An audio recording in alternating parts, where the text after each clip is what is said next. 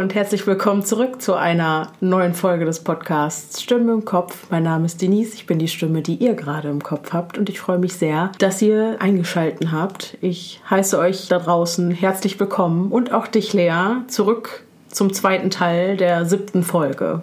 Hallo zusammen, ich freue mich heute wieder hier zu sein und bin echt gespannt, was du mir heute erzählst. Ja, wir nehmen heute allerdings sehr, sehr spät abends auf und ich hoffe jetzt einfach mal, dass unsere Gehirne noch wach und bei uns sind, denn die werden wir heute definitiv brauchen. Wenn ihr die letzte Folge noch nicht gehört habt, müsst ihr das an dieser Stelle unbedingt nachholen, denn sonst könnt ihr, glaube ich, nicht wirklich verstehen, worum es heute geht. Wir haben nämlich vor zwei Wochen über die Mordserie von Dennis Nielsen gesprochen, der zwischen 1978 und 1983 bis zu 15 junge Männer strangulierte, die er zuvor in den Londoner Kneipen traf. Doch damit nicht genug. Anschließend badete er die Toten, band sie in seinen Akt der Selbstliebe mit ein und teilte seine eigenen vier Wände für viele, viele Monate mit ihnen. Doch sobald er die Türschwelle zur Außenwelt übertrat, wurde er wieder zu seinem gewöhnlichen Selbst, introvertiert, vielleicht etwas schüchtern, mit einem gepflegten Äußeren und einem soliden Beruf. Auffällig, unauffällig eben.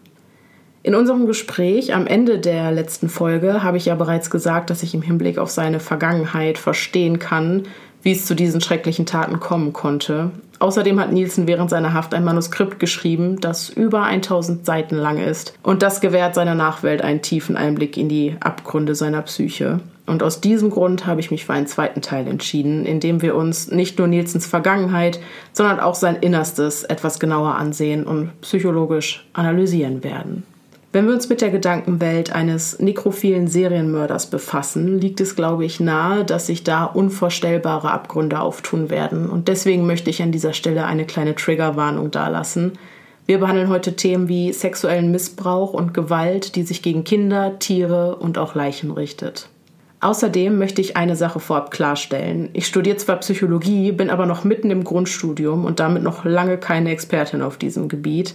Alles, was ich euch an Wissen in dieser Folge präsentiere, habe ich natürlich nach bestem Gewissen selbst recherchiert.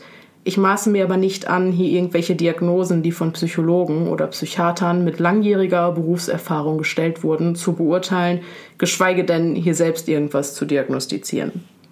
Wenn ihr selbst eine etwas genauere Vorstellung davon haben wollt, wie Dennis Nielsen als Person war, solltet ihr unbedingt auf meinem Instagram-Profil vorbeischauen. Da werde ich euch einige Interviews und Heimvideos, die er vor seiner Mordserie in Eigenregie drehte, zur Verfügung stellen. Ihr findet mich dort unter podcast.stimmen im Kopf und ich glaube, jetzt haben wir genug drumherum geredet und ich würde sagen, dass wir uns jetzt endlich auf die Reise zurück in das Jahr 1945 begeben. Sehr gerne.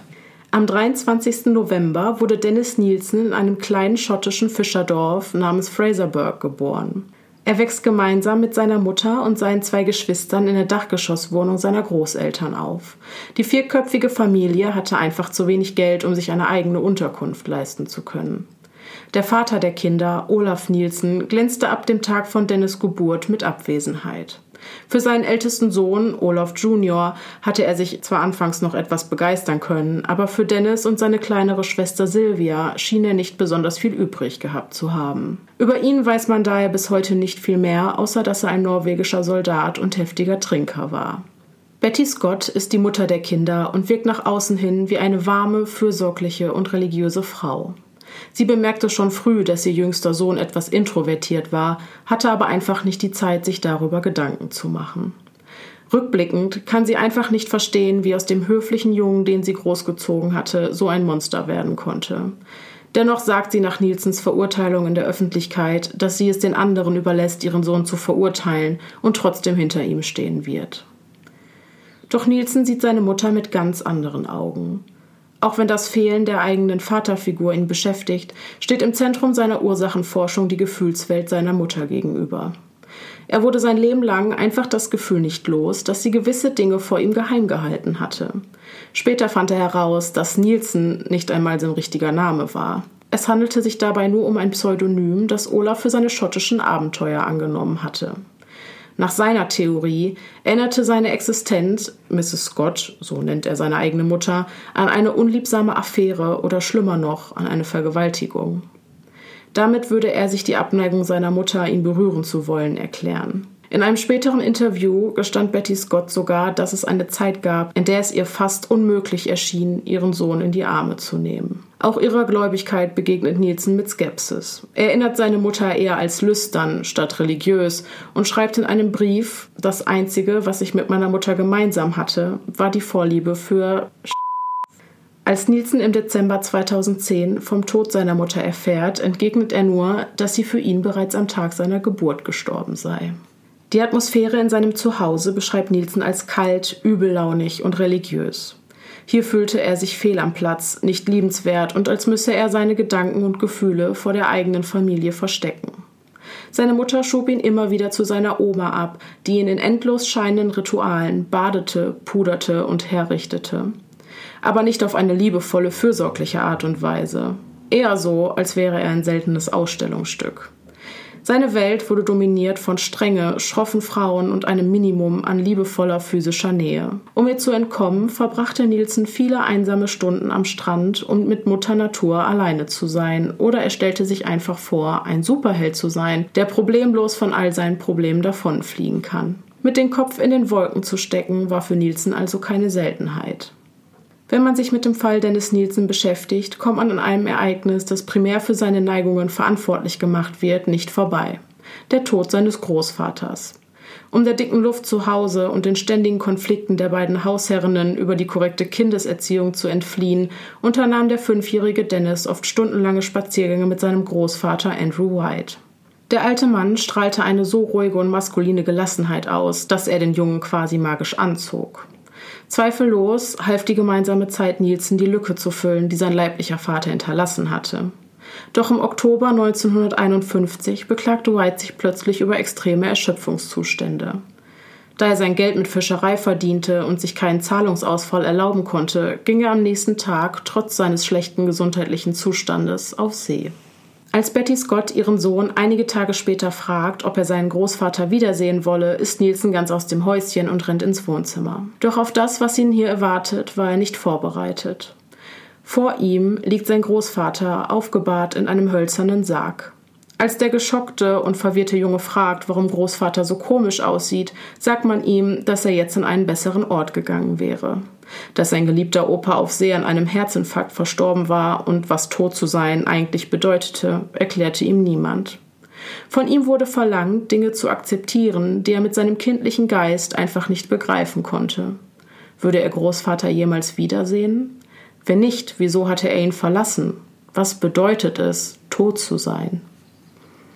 Das ist ja auch so gemein für ein Kind, ne? Mhm. Also wirklich, wenn das auch noch die einzige Bezugsperson war, die er hatte, ja. und dann so überhaupt kein Verständnis dafür hat, warum Opa ihn dann auch noch zurückgelassen hat, genau. wenn ihm nur gesagt wird, der ist an einen besseren Ort gegangen, ja. ist das für ein Kind ja völlig unverständlich, warum der Opa ihn dann nicht mitgenommen hat. Genau, fühlt sich halt richtig im Stich gelassen. Ja, verlassen. Ja. Als Nielsen seine einzige wirkliche Bezugsperson da so liegen sah, geraten die Konstrukte Liebe und Tod in seinem Kopf durcheinander. Gleichzeitig spaltet das zutiefst traumatisierte Kind als Schutzmechanismus eine solche Erfahrung von seinem Alltagsbewusstsein ab. Da die Persönlichkeit eines Kindes noch nicht ausgereift und daher sehr formbar ist, kann diese Bewältigungsstrategie verheerende Folgen haben und unter Umständen zum Beispiel zu einer dissoziativen Identitätsstörung oder zu anderen Persönlichkeitsstörungen führen. Später sagte auch Nielsen, dass dieser Tag der Beginn seiner Schwierigkeiten war und dass er sein ganzes Leben damit verbrachte, nach seinem Großvater zu suchen. Doch dann ändert Nielsen seine Sichtweise und damit auch die Einstellung zu seinem Großvater. Nach reichlicher Überlegung kommt er zu dem Entschluss, dass sein geliebter Opa insgeheim ein pädophiler Kinderschänder war, der die langen Spaziergänge mit seinem Enkel nutzte, um ihn sexuell zu missbrauchen. Nielsen schildert seine Erinnerungen wie folgt. Er unternahm mit mir lange Spaziergänge über die Sanddünen. Am anderen Ende des Strandes angekommen, zog er meine Hose runter, griff nach meinem Genital und befahl mir zu urinieren. Erschöpft von dem langen Marsch schlief ich in seinen Arm ein und er trug mich nach Hause.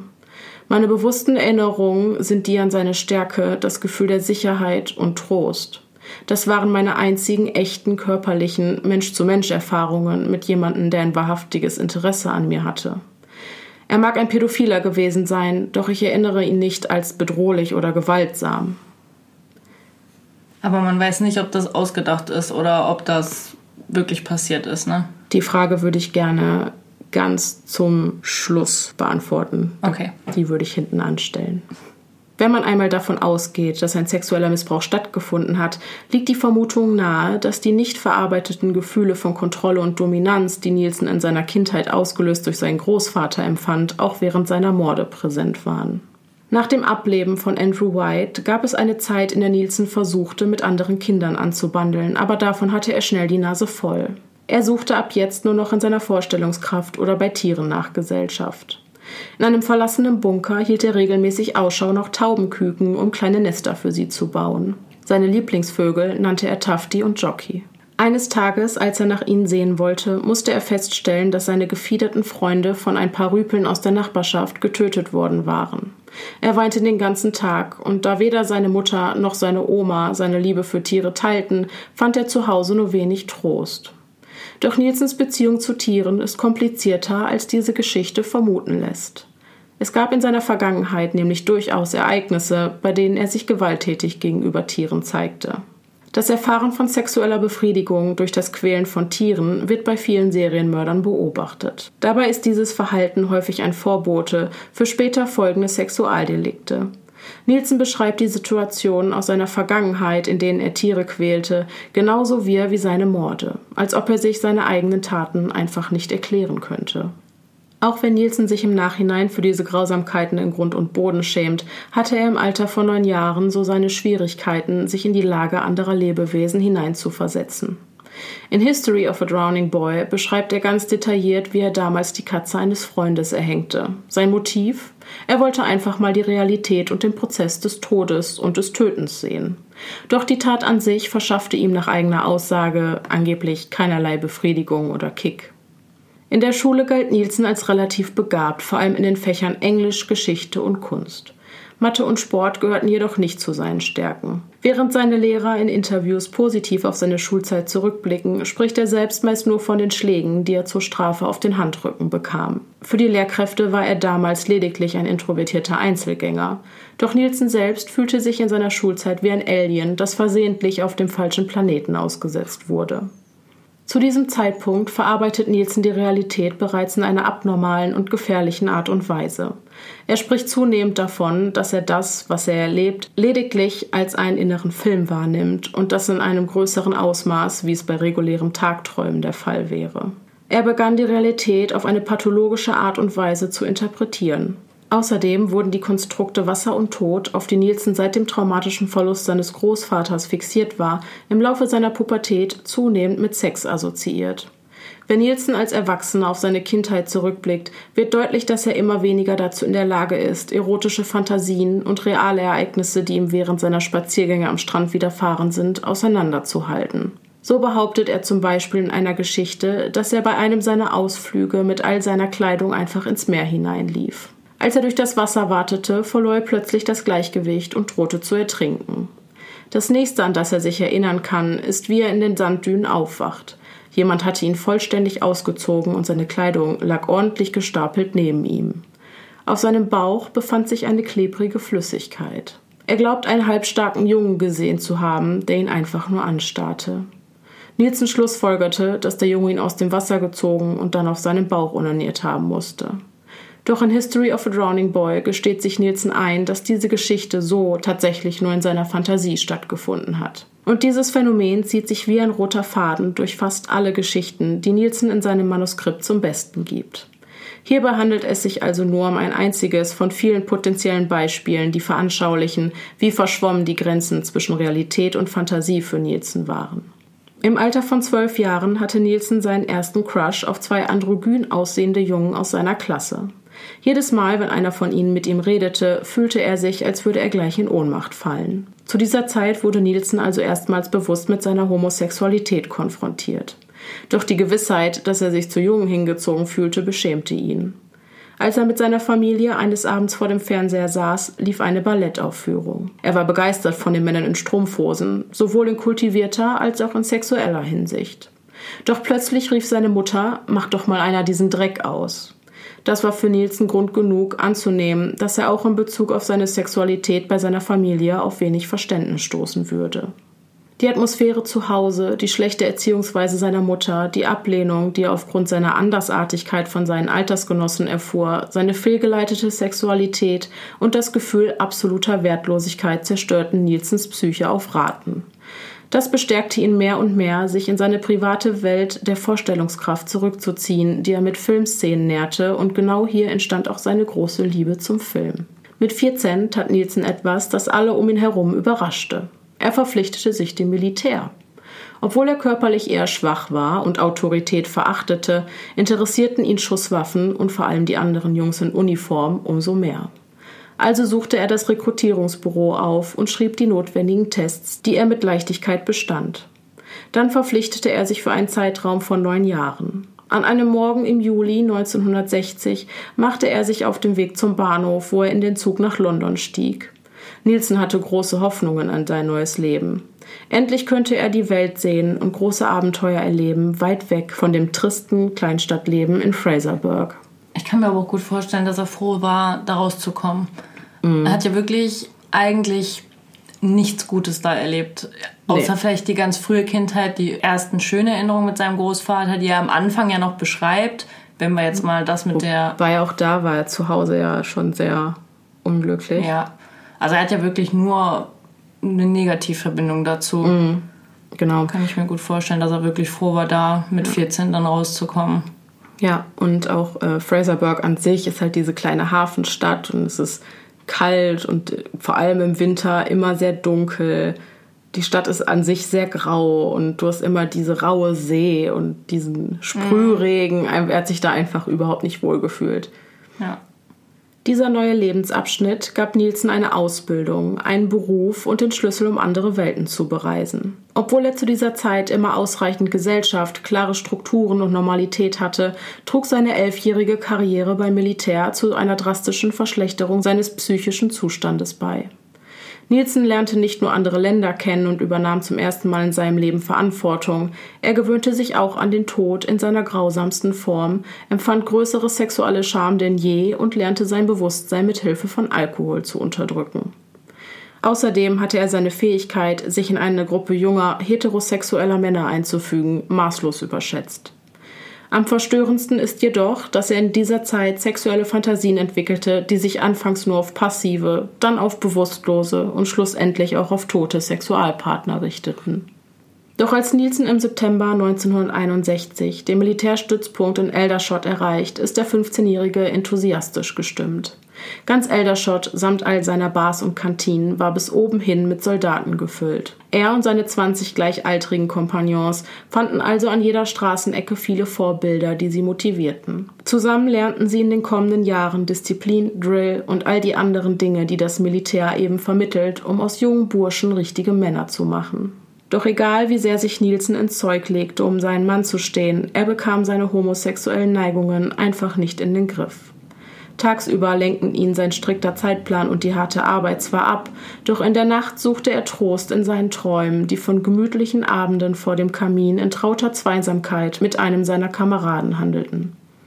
Nach anderthalb Jahren wird Nielsen zum Junior-Unteroffizier ernannt und dazu beauftragt, die Verantwortung für einen ganzen Schlafsaal voll jüngerer Soldaten zu übernehmen. In dieser Gruppe gab es einen holländischen Jungen, der ihm ganz besonders gut gefiel. Eines Tages fand Nielsen ihn weinend in seinem Bett vor. Am liebsten hätte er ihn in seine Arme genommen und mit ihm geredet, wie es eine Mutter tun würde. Aber das war eben nicht das, was von großen, harten Offizieren erwartet wurde. Auch wenn Nielsen von seinen Schützlingen nur selten als großer, taffer Offizier betrachtet wurde, so versuchte er ab und an die anderen zu beeindrucken, indem er beim Training seine Gewichte durch die Gegend warf. Doch im Inneren war er sehr unsicher. Er erinnert sich noch gut daran, dass seine größte Angst bei seiner Ankunft in Eldershot die Gemeinschaftsduschen waren. Er befürchtete, dass sein Genital kleiner sein könnte als das von allen anderen und noch schlimmer, dass er eine Erektion bekommen könnte, wenn er all die anderen nackten Männer sieht. Aber letzten Endes erwiesen sich die Duschen als keinen Grund zur Sorge. Dennoch gab es da einiges an seinem Verhalten, das andere seltsam fanden. Manche lachten über sein dummes Grinsen oder darüber, dass er prüde gegenüber den Nacktbildern junger Frauen war. Für andere war er einfach normal und ruhig. Ein Sergeant namens Dusty Payne konnte es einfach nicht glauben, als er die Nachrichten in 1983 sah. Konnte das wirklich der Nielsen gewesen sein, den er in den 1960ern kennengelernt hatte? Er schrieb Nielsens Gefängnisgouverneur, dass er sich an Nielsen als zurückhaltenden Jungen, der seine Arbeit gewissenhaft verrichtete, erinnerte. Er war es, der damals eine Empfehlung für ihn als Junior Sergeant aussprach. Payne ist der festen Überzeugung, dass Nielsen später etwas Schreckliches zugestoßen sein muss, das erklären würde, wie seine Psyche zu einem so finsteren Ort wurde. Äußerlich mag Nielsen einfach wie ein Einzelgänger gewirkt haben, der seinen Job nach bestem Gewissen ausführte. Doch hinter dieser Fassade hatte sich sein innerer Film längst zu einem ernsthaften pathologischen Problem entwickelt. Seine Fähigkeit zwischen der realen Welt und der Welt, wie er sie gerne haben wollte, zu unterscheiden, drohte gänzlich verloren zu gehen. Um es mit Nielsens eigenen Worten auszudrücken, ich hatte zwei separate Leben, das reale Leben und mein Fantasieleben. Wenn ich mich mit Menschen umgab, war ich in der realen Welt und in meinem Privatleben flüchtete ich mich in meine Fantasiewelt. Ich konnte ganz einfach vom einen zum anderen pendeln. Nach insgesamt drei Jahren legte Nielsen seine Militärprüfungen ab, die als gleichwertig mit einem regulären Schulabschluss angesehen wurden. Außerdem hatte er nun eine abgeschlossene Berufsausbildung zum Koch. Im Sommer desselben Jahres stattete er seiner Familie in Fraserburg einen kurzen Besuch ab und berichtete stolz von dem, was er in seiner Laufbahn beim Militär schon alles erreicht hatte. Außerdem würde er in den kommenden Wochen nach Osnabrück im Nordwesten Deutschlands versetzt werden. Seine Familie war erfreut, wenn nicht auch ein wenig überrascht, dass der stille Junge, der oben in seinem Zimmer immerzu Gedichte schrieb, das Leben als Kadett nicht nur irgendwie überstanden hatte, sondern offensichtlich sehr erfolgreich war und mehr wollte. Einen Monat vor seinem 19. Geburtstag wurde Nielsen also in einem Reisebus gefüllt mit jungen Männern nach Deutschland gefahren. Dort angekommen wurde er den Catering-Truppen zugeteilt. Die Köche waren im Allgemeinen dafür bekannt, eine zwar hart arbeitende, aber auch feuchtfröhliche und versoffene Meute zu sein. Gegen den Gruppenzwang kam der nach Gesellschaft und Anerkennung suchende Nielsen einfach nicht an, und so wurde er nach kurzer Zeit in den Bann der ausgelassenen Trinkkultur gezogen. Außerdem half ihm der Alkohol, seine Schüchternheit zu überwinden. Doch die Aussagen seiner ehemaligen Kollegen lassen abermals vermuten, dass Nielsens Umfeld ihn anders wahrnahm, als seine Selbsteinschätzung es vielleicht vermuten lässt. Laut den Zeugenberichten war er vielmehr der Soldat, der seinen Alkoholkonsum nicht im Griff hatte und wegen seiner niedrigen Toleranz gegenüber Alkohol seinen Mitmenschen zunehmend auf die Nerven ging. Ganz besonders dann, wenn er anfing, die Chancen anderer bei den Frauen zunichte zu machen. Um seine Sexualität zu verbergen, gab Nielsen vor, genauso begeistert von der Mädchenjagd zu sein wie die anderen jungen Männer auch. Insgesamt verbrachte Nielsen zwei Jahre in Deutschland. Da er während dieser Zeit in der Hierarchie beim Militär aufgestiegen war, hatte er seinen Schlafplatz mittlerweile in einem etwas kleineren Saal, in dem die Inspektionen so entspannt waren, dass er es schaffte, einen Hund namens Rexy versteckt zu halten. Er benannte die Hündin nach seinem ersten Kuscheltier, das seine Mutter in einem Anflug von Ordnungswahn beim Aufräumen einfach weggeworfen hatte. Man empfindet ja auch immer wieder einfach nur Mitleid für den irgendwie auf so eine gewisse Art. Der hat echt eine bescheiden beschissene Kindheit gehabt. Mhm. Danach ist er dann zum Militär gegangen, wo aber auch nicht er selber sein konnte. Er konnte seine Homosexualität nicht ausleben, mhm. musste auch da sich verstellen und jemand anders sein ja. und der war ja irgendwo auch immer gefangen in sich selber und wie gesagt, die Mutter hat ihm nie Liebe gezeigt, Liebe gegeben mhm. und alles, was er geliebt hat, seien es dann diese Taubenküken, mhm. die getötet worden waren, sei es der Großvater, der gestorben ist und es ihm nicht erklärt worden war, oder sei es das Stofftier, was weggeschmissen, weggeschmissen wurde einfach. Ja. Also mir tat es auch ein bisschen leid, wo die Kollegen über sein dummes Grinsen gelacht hätten und so ja. aus den Zeugen. Ja. Manchmal sind Menschen grausam und das führt dann wiederum dazu, dass andere Menschen noch grausamer werden. Ja, das sollte man sich manchmal wirklich vor Augen halten. Ja. ja. Während Nielsen in seinem Manuskript über seine Versetzung nach Osnabrück schreibt, verändert sich allmählich der Ton in seinen Schilderungen.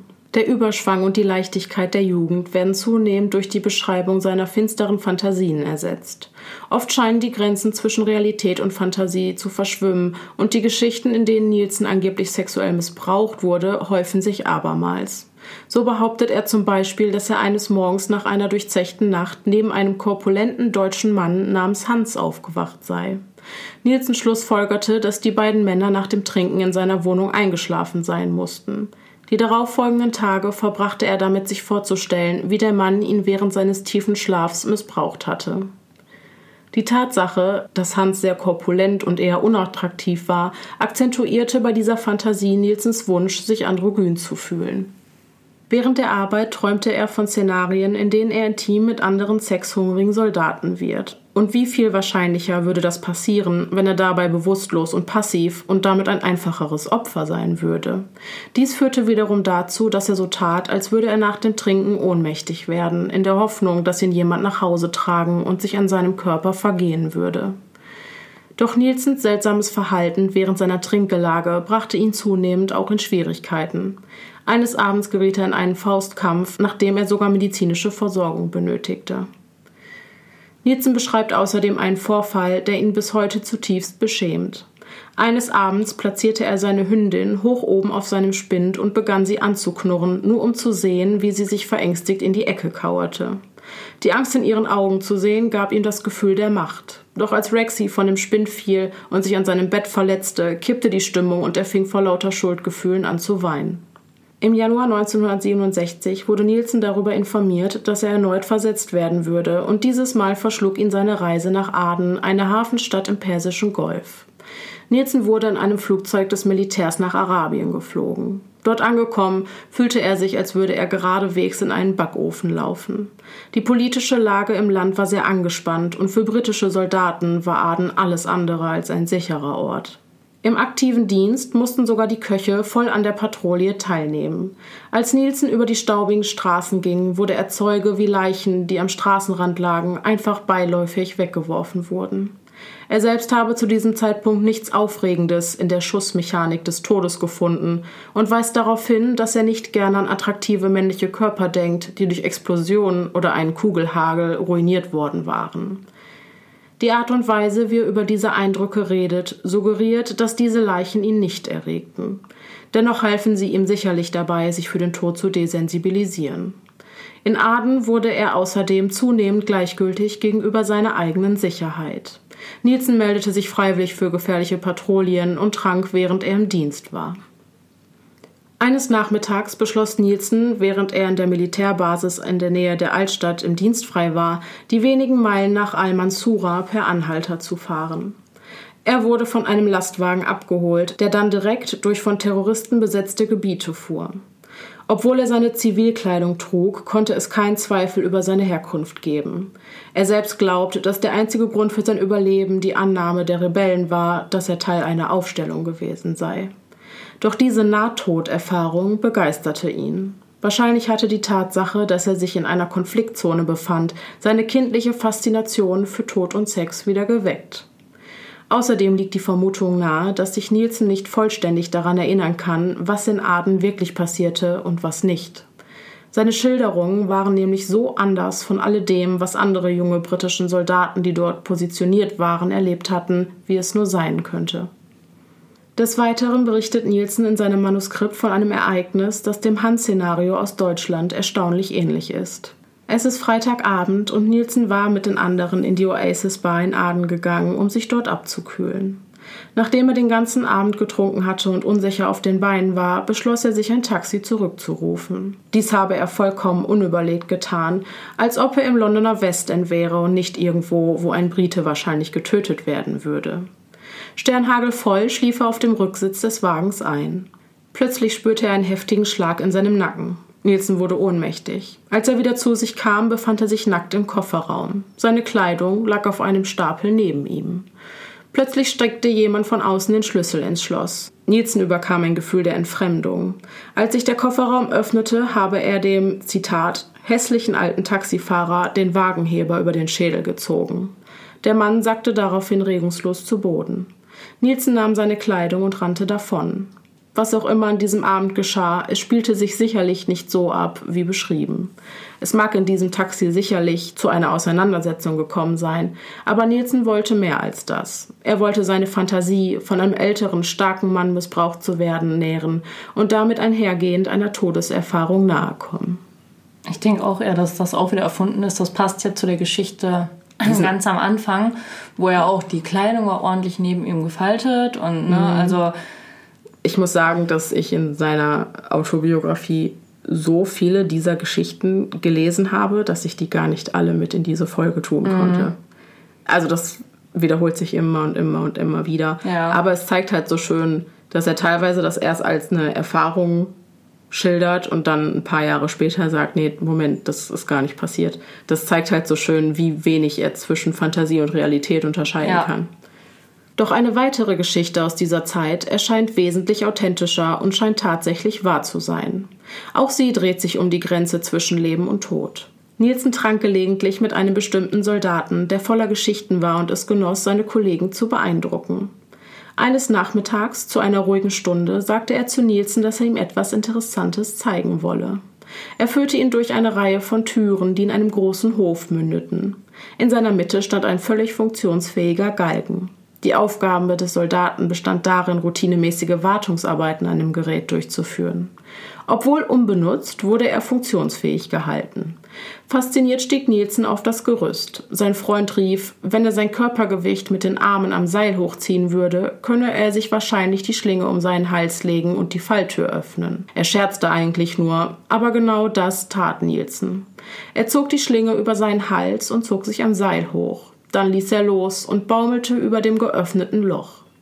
Ich war voller Angst und Aufregung. Meine Augen waren auf das klaffende Loch der Ewigkeit gerichtet, sagt er. Sein Freund eilte die Stufen hinauf und fürchtete, dass Nielsens Arme nicht stark genug waren, um sich selbstständig wieder an dem Seil hochziehen zu können. Aber als er ihn erreichte, hatte sich Nielsen bereits zurück auf die Plattform geschwungen und grinste ihn nur an. Da fügt sich ja auch eins zu eins irgendwie, fügen sich die Puzzlestücke zusammen, ne? Das ist, er hat ja seine Opfer auch gewirkt mit Schlingen oder mit Krawatten oder mhm. und für ihn scheint das ja eine ganz tolle Erfahrung gewesen zu sein. Ja. Und wieder eine dieser Nahtoderfahrungen. Genau. Aber auch halt ja. mit der Schlinge, ne? Das, das scheint ihm ja besonders gefallen zu haben, wenn er da danach grinsend stand. Das war auf jeden Fall sein Modus operandi, ne? Sein mhm. Mittel der Wahl. Ja, das stimmt. Habe ich noch gar nicht so gesehen, diese Parallele, aber er hat ja auch die Katze stranguliert, ja. die er als Kind umgebracht hat. Das war wahrscheinlich schon immer etwas, was ihn fasziniert hat. Genau, ja. Im Juni 1967 wurde der damals 21-jährige Soldat in die Vereinigten Arabischen Emirate versetzt und dort zum Küchenchef ernannt. Das war für ihn, als würde er direkt aus der Hölle in den Urlaub kommen. Endlich konnte er sich etwas entspannen und annehmliche Abende mit seinen Kameraden verbringen. Hier machte Nielsen auch seine ersten signifikanten homosexuellen Erfahrungen mit einem 14-jährigen Jungen gegen Geld.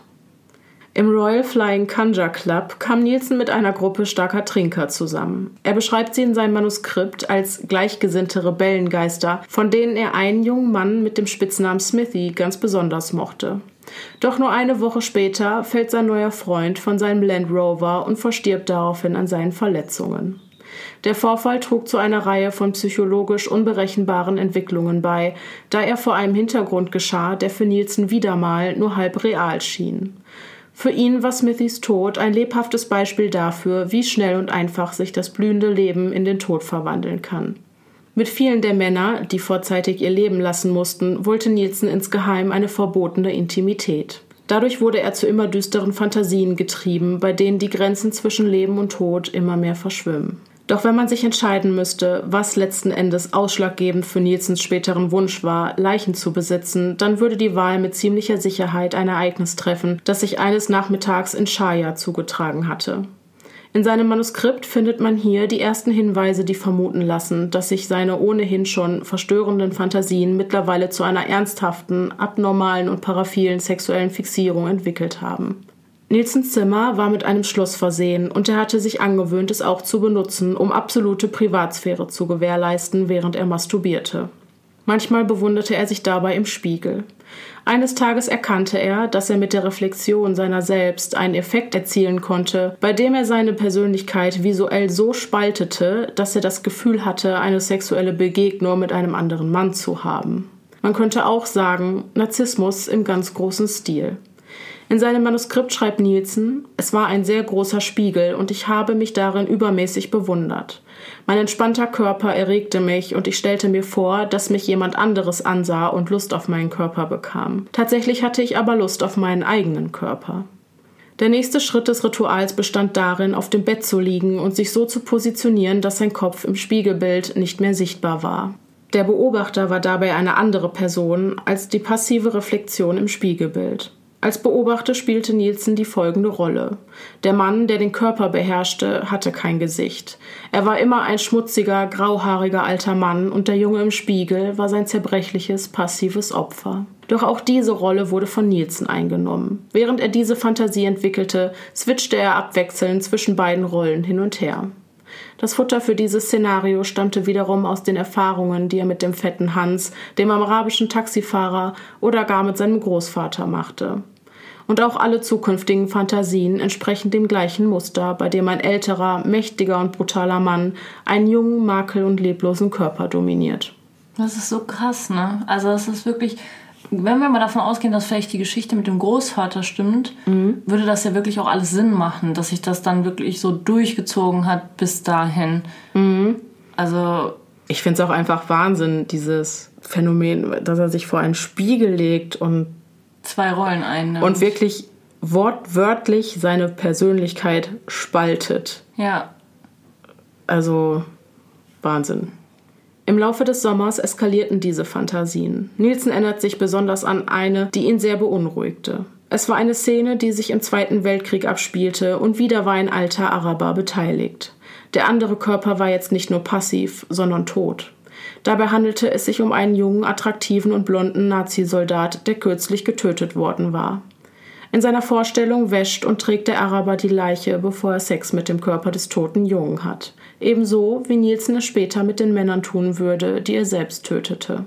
Je schlimmer Nielsens private Sexfantasien wurden, desto mehr isolierte er sich. Seine innere Welt war mittlerweile so weit von alledem entfernt, worüber er jemals hätte sprechen können, dass er anschließend ohne Probleme mit einem unschuldigen Gesichtsausdruck aus seinem Zimmer gehen konnte. So hatte keiner von den anderen Soldaten einen Grund zu vermuten, dass Corporal Nielsen in seinem Zimmer etwas anderes als regelmäßige Mittagsschläfchen machte. Da kam auch wieder das mit dem Baden, ne? Das hat er ja auch schon aus seiner Kindheit mitgenommen. Du hattest ja am Anfang erzählt, dass die Großmutter mhm. ihn auch dieses stundenlange gebadet und gepudert hatte, aber nicht auf eine genau. liebevolle Art, sondern halt. Genau, das war halt die einzige Form der Zuneigung, die er jemals erfahren hat. Ja. Quasi, ne? Das hat er so wohl übernommen.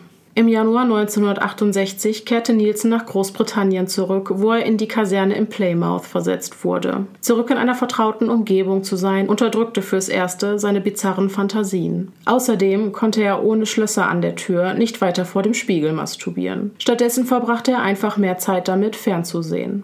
Doch obwohl der heimische Boden dazu beiträgt, seine sexuelle Denkweise zu normalisieren, sind zwei Vorfälle aus dieser Zeit äußerst aufschlussreich und höchstwahrscheinlich ein weiterer entscheidender Schritt auf seinem Weg zum Mörder.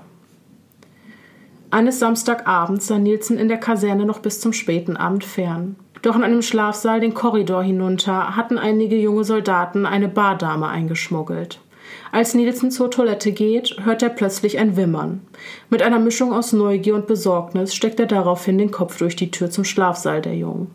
Er war entsetzt zu sehen, dass seine Kameraden abwechselnd Sex mit dem Mädchen hatten. Feigheit hielt ihn jedoch davon ab, einzugreifen. Stattdessen ging er einfach ins Bett und sagte nichts. Am nächsten Tag ließ ihn das Gefühl nicht los, das Mädchen im Stich gelassen zu haben. Obwohl er sagt, er schäme sich für diesen Vorfall, war er eindeutig stolz darauf, dass er im Gegensatz zu denjenigen, die an dem Angriff beteiligt waren, als guter, mitfühlender Mann aus der Situation hervorgehen konnte.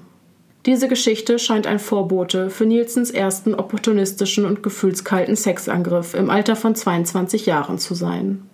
Der Vorfall mag zwar nicht ganz seinen späteren Ritualen entsprechen, aber die Tatsache, dass ein Opfer bewusstlos war, ist an dieser Stelle von entscheidender Bedeutung. Sein Verhalten unmittelbar vor und nach der Tat zeigt außerdem, wie sehr er zu diesem Zeitpunkt dazu in der Lage war, sexuelle Angelegenheiten vollständig vom Rest seines Lebens fernzuhalten. In Bezug auf Sex gab es für Nielsen keine Grenzen mehr. Alles begann mit einem zufälligen Gespräch mit einem Soldaten namens Frank in der Kaserne. Daraus ging hervor, dass die beiden jungen Männer am nächsten Tag gemeinsam eine lange Zugreise nach Bristol antreten sollten. Als der Zug in Plymouth abfährt, beginnen Nielsen und Frank im Buffetwagen zu trinken, bis ihnen das Geld ausgeht. Dann gehen sie zu ihrem Vorrat an Bierdosen und Whisky über. Frank steigt der Alkohol, den sie in relativ kurzer Zeit getrunken hatten, allmählich zu Kopf und er fällt in einen tiefen Schlaf. Da erkennt Nielsen seine vorteilhafte Position. Er trägt den halb bewusstlosen Mann zur Toilette und platziert ihn so, dass Franks Kopf auf dem Toilettensitz liegt. Dadurch kommt ihm die Idee, den Kopf des Soldaten immer wieder gegen die Toilettenschüssel schlagen zu lassen, damit dieser vollständig sein Bewusstsein verliert. Das tut er zwar nicht aktiv, aber er lässt es durch die Bewegung des fahrenden Zuges einfach so geschehen. Dann zieht sich Nielsen aus und fängt an, seinen Kameraden oral zu missbrauchen. Für einen kurzen Moment denkt er darüber nach, das Szenario in einer vollständigen Vergewaltigung münden zu lassen. Doch als die ersten Leute von außen an die Toilettentür klopfen, bekommt er es mit der Angst zu tun. Hastig zieht er Frank und sich wieder an und verlässt die kleine Kabine. Nach diesem Vorfall konnte Nielsen so weitermachen, als wäre nie etwas gewesen. Während seiner Urlaubszeit beschließt Nielsen nach Schottland zu fahren, um seine Familie zu besuchen. Nachdem er sich mit Familienunternehmungen abgelenkt hatte, schien der sexuelle Übergriff für ihn kaum noch zu existieren. Er war erfreut zu hören, dass seine Schwester Sylvia mittlerweile verheiratet war und jetzt mit ihrem Mann in Toronto lebte. Auch sein Bruder Olaf hatte geheiratet und die Tatsache, dass er nur ein Fabrikarbeiter war, schmeichelte Nielsens Ego. Später erzählte Betty Scott den Reportern, dass Dennis sie mit seinen Kochkünsten beeindrucken wollte und in guter Stimmung war. Abends wurde er ruhiger und zog sich dann in sein Zimmer zurück, um Gedichte zu schreiben, ebenso wie sie es von ihm kannte. Er hatte davon gesprochen, nach Deutschland zurückkehren zu wollen, doch zuvor plante er einen Halt in Zypern. Eine Sache, die Nielsen nicht sagte, war, dass er gehört hatte, dass die deutsche Hauptstadt Berlin damit begonnen hatte, ihren Ruf als Dekadenz aus der Vorkriegszeit wiederherzustellen. Somit hoffte er, dass dies eine größere Toleranz Homosexuellen gegenüber mit sich bringen würde. Einen Monat später landet Nielsen in Berlin und wird in der Montgomery-Kaserne stationiert, die in einem Waldgebiet im Bezirk Spandau nahe der Grenze liegt. Mit seinen Vermutungen schien der 24-jährige Unteroffizier teilweise richtig gelegen zu haben. Es gab sowohl mehr Alkohol als auch mehr Sex. Jedoch nicht auf die Art und Weise, auf die er gehofft hatte. Die Jungs ermutigten Nielsen eines Nachts eine Prostituierte aufzusuchen. Nielsen hatte Angst, was seine Freunde wohl denken würden, wenn er sich weigerte. Also machte er mit und tat, was alle anderen auch machten. Für das Mädchen war er nicht anders als viele andere ihrer betrunkenen Kunden auch. Er war zwar eher nur ein passiver Teilnehmer des Geschlechtsaktes, aber dennoch erfreut, dass er es schaffte zu ejakulieren. Das gab ihm einen Grund zu der Annahme, dass er immerhin auch bisexuell sein könnte. Trotzdem habe er kein besonderes Interesse daran gehabt, die Erfahrung zu wiederholen, und ganz besonders nicht im nüchternen Zustand. Die homosexuellen Möglichkeiten, auf die er gehofft hatte, boten sich ihm nicht. Die Obkommandierung nach Berlin hatte aber trotzdem etwas Gutes. Hier nahm Nielsen erstmals ein Hobby auf, das ihn schon lange faszinierte. Eines Tages kaufte er, mehr oder weniger zufällig, eine 8 mm Filmkamera, mit der er von diesem Tag an eigentlich alles, was er sah, filmte. Zu dieser Zeit wirkt Nielsen, als wäre er ziemlich glücklich gewesen. Für eine Weile schaffte er es, seine tiefsten sexuellen Sorgen zu verdrängen und genoss einfach die Möglichkeiten, die sich ihm aus den Reisen mit der Armee boten. Nielsens letzter Posten in der Armee hätte eigentlich der geselligste und entspannendste seiner Karriere sein sollen, so wie es das für die meisten Soldaten auf der NATO Ace High Signal Station in Maybury auf den Shetlandinseln der Fall war. Die Militärbasis befand sich an der Südspitze der größten Insel und damit in nächster Nähe der atemberaubend schönen Orten Sumburg und Fitful Head. Hier lebten die Einheimischen und die Soldaten in einem gemeinschaftlichen Miteinander und jeder kannte jeden. Da Frauen im heiratsfähigen Alter zahlreicher vertreten waren als die Junggesellen, gab es eine lebhafte Dating-Szene. In dieser Zeit sieht sich Nielsen als eine romantische Kunstfigur. Er redet mittlerweile so, als ob er sich in seiner Sexualität zwar wohlfühlt, aber frustriert über den Mangel an Möglichkeiten ist. Seine Freizeit habe er damit verbracht, die Naturschönheiten der Insel zu filmen und der trinkenden Meute im Maybury Club beizuwohnen. Also hat er da zu dem Zeitpunkt ähm, zugegeben, dass er homosexuell ist? Nein. Achso, okay, das klang jetzt gerade so. Für sich selbst hat er das akzeptiert, okay, dass ja. er homosexuell ist, aber ähm, ich glaube, das hätte das Ende seiner Karriere bedeutet, mhm. wenn er das öffentlich gemacht hätte. Okay, also hat es nur für sich in dem Moment akzeptiert. genau, es gab da wohl auch eine Situation, wo er auch von einem Mädchen angebaggert wurde und er ist auch darauf eingegangen und die, der, er hat sie auch geküsst, mhm. eben um seinen Deckmantel aufrechtzuerhalten. Aufrecht zu erhalten, okay. genau. Doch abermals haben seine ehemaligen Kollegen ihn anders in Erinnerung. Rob Ferrier, der Name wurde geändert, schrieb in einer E-Mail an den Autor Russ Coffey, ich war oft beeindruckt, wie viele Journalisten davon ausgehen, dass das, was Nielsen sagt, tatsächlich wahr ist. Ich würde jedem, der über ihn schreibt, raten, seine autobiografischen Behauptungen mit einer großen Prise Salz zu nehmen. Ferrier selbst ist ehemaliger Soldat und ein lustiger Typ mit der Statur eines Rugby-Spielers. Er hat ein gutes Gedächtnis und seine Erinnerungen stimmen mit vielen Details aus History of a Drowning Boy überein. Als Russ Coffey jedoch an Nielsen schreibt, um ihn zu fragen, ob er sich an Ferrier erinnern könne, war seine Antwort Wer und genau was ist er? Konnte er sich wirklich nicht an seinen Ex-Kameraden erinnern oder wollte er einfach nicht, dass seine Version der Ereignisse in Frage gestellt wird? Wenn Ferrier sich an die Zeit mit Dennis Nielsen in Maybury erinnert, kommt ihm vor allem eine dominierende Charaktereigenschaft in den Sinn. Unreife. Der damals 25-Jährige habe ständig versucht, andere zu beeindrucken. Des Weiteren habe Nielsen eine sehr geringe Toleranz gegenüber Alkohol gehabt, den er dennoch bei jeder Gelegenheit konsumierte. Eine andere, besonders irritierende Angewohnheit von ihm sei es gewesen, hinter den Büschen am Maybury Club hervorzuspringen, um herumknutschenden Paaren mit seiner Filmkamera in der Hand zuzuwinken. Ferrier bestätigt aber auch, dass, obwohl die Leute Nielsen für sozial unbeholfen betrachteten, niemand ahnte, dass er homosexuell hätte sein können. Der Ex-Soldat fragt sich sogar, ob es möglich wäre, dass Nielsen nur auf die Homosexualität zurückgegriffen hat, weil er bei den Frauen so geringe Erfolgschancen hatte. Vielen kam es seltsam vor, dass er bei den Frauen einfach nicht landen konnte. Er sah schließlich nicht schlecht aus. Die meisten kamen zu dem Schluss, dass er sie durch eine Kombination aus mangelnder Hygiene, ungeschickten Manieren und der Angewohnheit, nach einem halben Liter Bier betrunken zu sein, vertrieben hatte. Corporal Nielsen versuchte außerdem, sich intelligenter zu machen, als er war, indem er sich demonstrativ auf Bücher bezog, die er kürzlich gelesen hatte.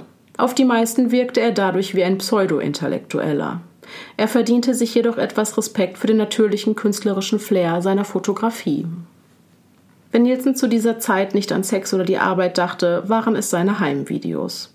Doch je besser er sich mit dem Film auskannte, desto mehr ging er den anderen Soldaten mit seiner bevormundenden Art auf die Nerven. Generell lässt sich sagen, dass es keine Seltenheit war, dass Nielsen in soziale Fettnäpfchen trat und damit seine Mitmenschen verärgerte. Eines Tages in der Werkstatt, in der die Kadetten ihre Hobbys ausüben konnten, versuchte er ein großes Stück Mahagoni auf einer Drehscheibe zu bearbeiten, ohne es vorher zu zentrieren. Als das Gerät plötzlich losging, hätte es beinahe den Ausbilder umgehauen. Doch noch schlimmer wurde es, als Nielsen anfing, sich verbotenerweise Haustiere zuzulegen. Sein erster Kauf war ein Mühnervogel, den er frei in seinem Zimmer herumfliegen ließ, das er sich mit einem Kollegen teilte. Einen Tag später wurde er von einem hohen Offizier ermahnt, er solle das Tier zurückbringen. Nichtsdestotrotz ersetzte er den Vogel einige Wochen später durch eine Schlammschildkröte namens Napoleon, die er unter seinem Bett in einem Styroporkarton, der mit Matsch und Wasser gefüllt war, hielt. Ferrier sagt aus, dass der Gestank, der von der Box ausging, fast unerträglich war. Schon in jüngeren Jahren scheint sich Nielsen also nicht an schlechten Gerüchen gestört zu haben. Doch auch sein Mitbewohner war von seinem jüngsten Einfall nicht sonderlich begeistert. Schlimmer noch, er fütterte die Schildkröte mit rohem Fleisch, das er aus der Küche klaute. Sein sinnvoller Humor war es, Leute herauszufordern, Napoleon das Fleisch wegzunehmen. Nielsen machte dabei Kommentare wie Ich wette, er würde etwas von deinem Frischfleisch bevorzugen. Und auch die Frauen, die gelegentlich zu Besuch kamen, blieben von Sprüchen dieser Art nicht verschont. Im Mai traf Nielsen endlich jemanden, mit dem er seine Leidenschaft für Kunst teilen konnte. Terry, auch dieser Name wurde geändert, war ein naiver 18-Jähriger, der sich leicht von älteren und ranghöheren Persönlichkeiten dominieren ließ und sehr unter seinem Heimweh litt. Er war klein, hatte blondes Haar und sah überdurchschnittlich gut aus. Von Nielsen lernte er, mit der Kamera umzugehen. Gemeinsam besuchten sie die schönsten Sehenswürdigkeiten, um dort ihre Kurzfilme zu drehen. Die meisten ihrer Aufnahmen zeigen Terry in ganz gewöhnlichen Situationen. Doch in manchen scheint der junge Mann sich totzustellen. Wenn Nielsen sich das Material im Nachhinein alleine anschaute, erregte ihn das Bild des passiven Körpers so sehr, dass er sich anschließend selbst befriedigen musste. Gerade als Terry anfing, Nielsen als lästig zu empfinden, wurde dieser allmählich besessen von ihm. Nach durchgefeierten Nächten im Clubhaus schlich Nielsen zu dem 18-Jährigen und tat so, als würde er ohnmächtig werden, in der Hoffnung, dass Terry ihn berühren würde, um ihn aufzuwecken. Eines Nachts, als der betrunkene Junge vor lauter Heimweh den Tränen nah war, nutzte Nielsen die Gelegenheit, um seine Hand zu halten. Die Tatsache, dass Terry seine Hand nicht sofort wegzog, war für ihn die Bestätigung, dass die Zuneigung auf Gegenseitigkeit beruhte. Daraufhin bat Nielsen Terry in die Waschküche, für die er als einziger die Schlüssel hatte, denn da würden sie ungestört sein. Doch der entgegnete nur, ich weiß nicht, was hier gerade los ist, riss sich los und rannte davon. Nielsen war sich sicher, seinen einzigen Freund jetzt endgültig verloren zu haben, und seine Befürchtung sollte sich bald darauf bestätigen. In den kommenden Tagen war das Verhältnis zwischen den beiden zunehmend angespannt, bis ihre Beziehung mit einem Knall endgültig in die Brüche ging. Alles begann mit Nielsens Überzeugung, dass ein Sergeant drauf und dran war, ihm Terry auszuspannen. Seine Wut und Eifersucht wuchs, bis er schließlich den Sergeant vor einer Bar konfrontierte und ihn volltrunken beschuldigte, homosexuell und in Terry verliebt zu sein. Am nächsten Abend ging Nielsen dann zu Fitful Head, um über einen Suizid nachzudenken, bei dem er sich vor den Steilklippen stürzen würde. Doch letztendlich entschied er sich, dass es besser wäre, jetzt einfach ins Bett zu gehen. Um Terry wissen zu lassen, wie wütend und verletzt er ist, fordert Nielsen ihn zwei Tage später zu einem Faustkampf heraus.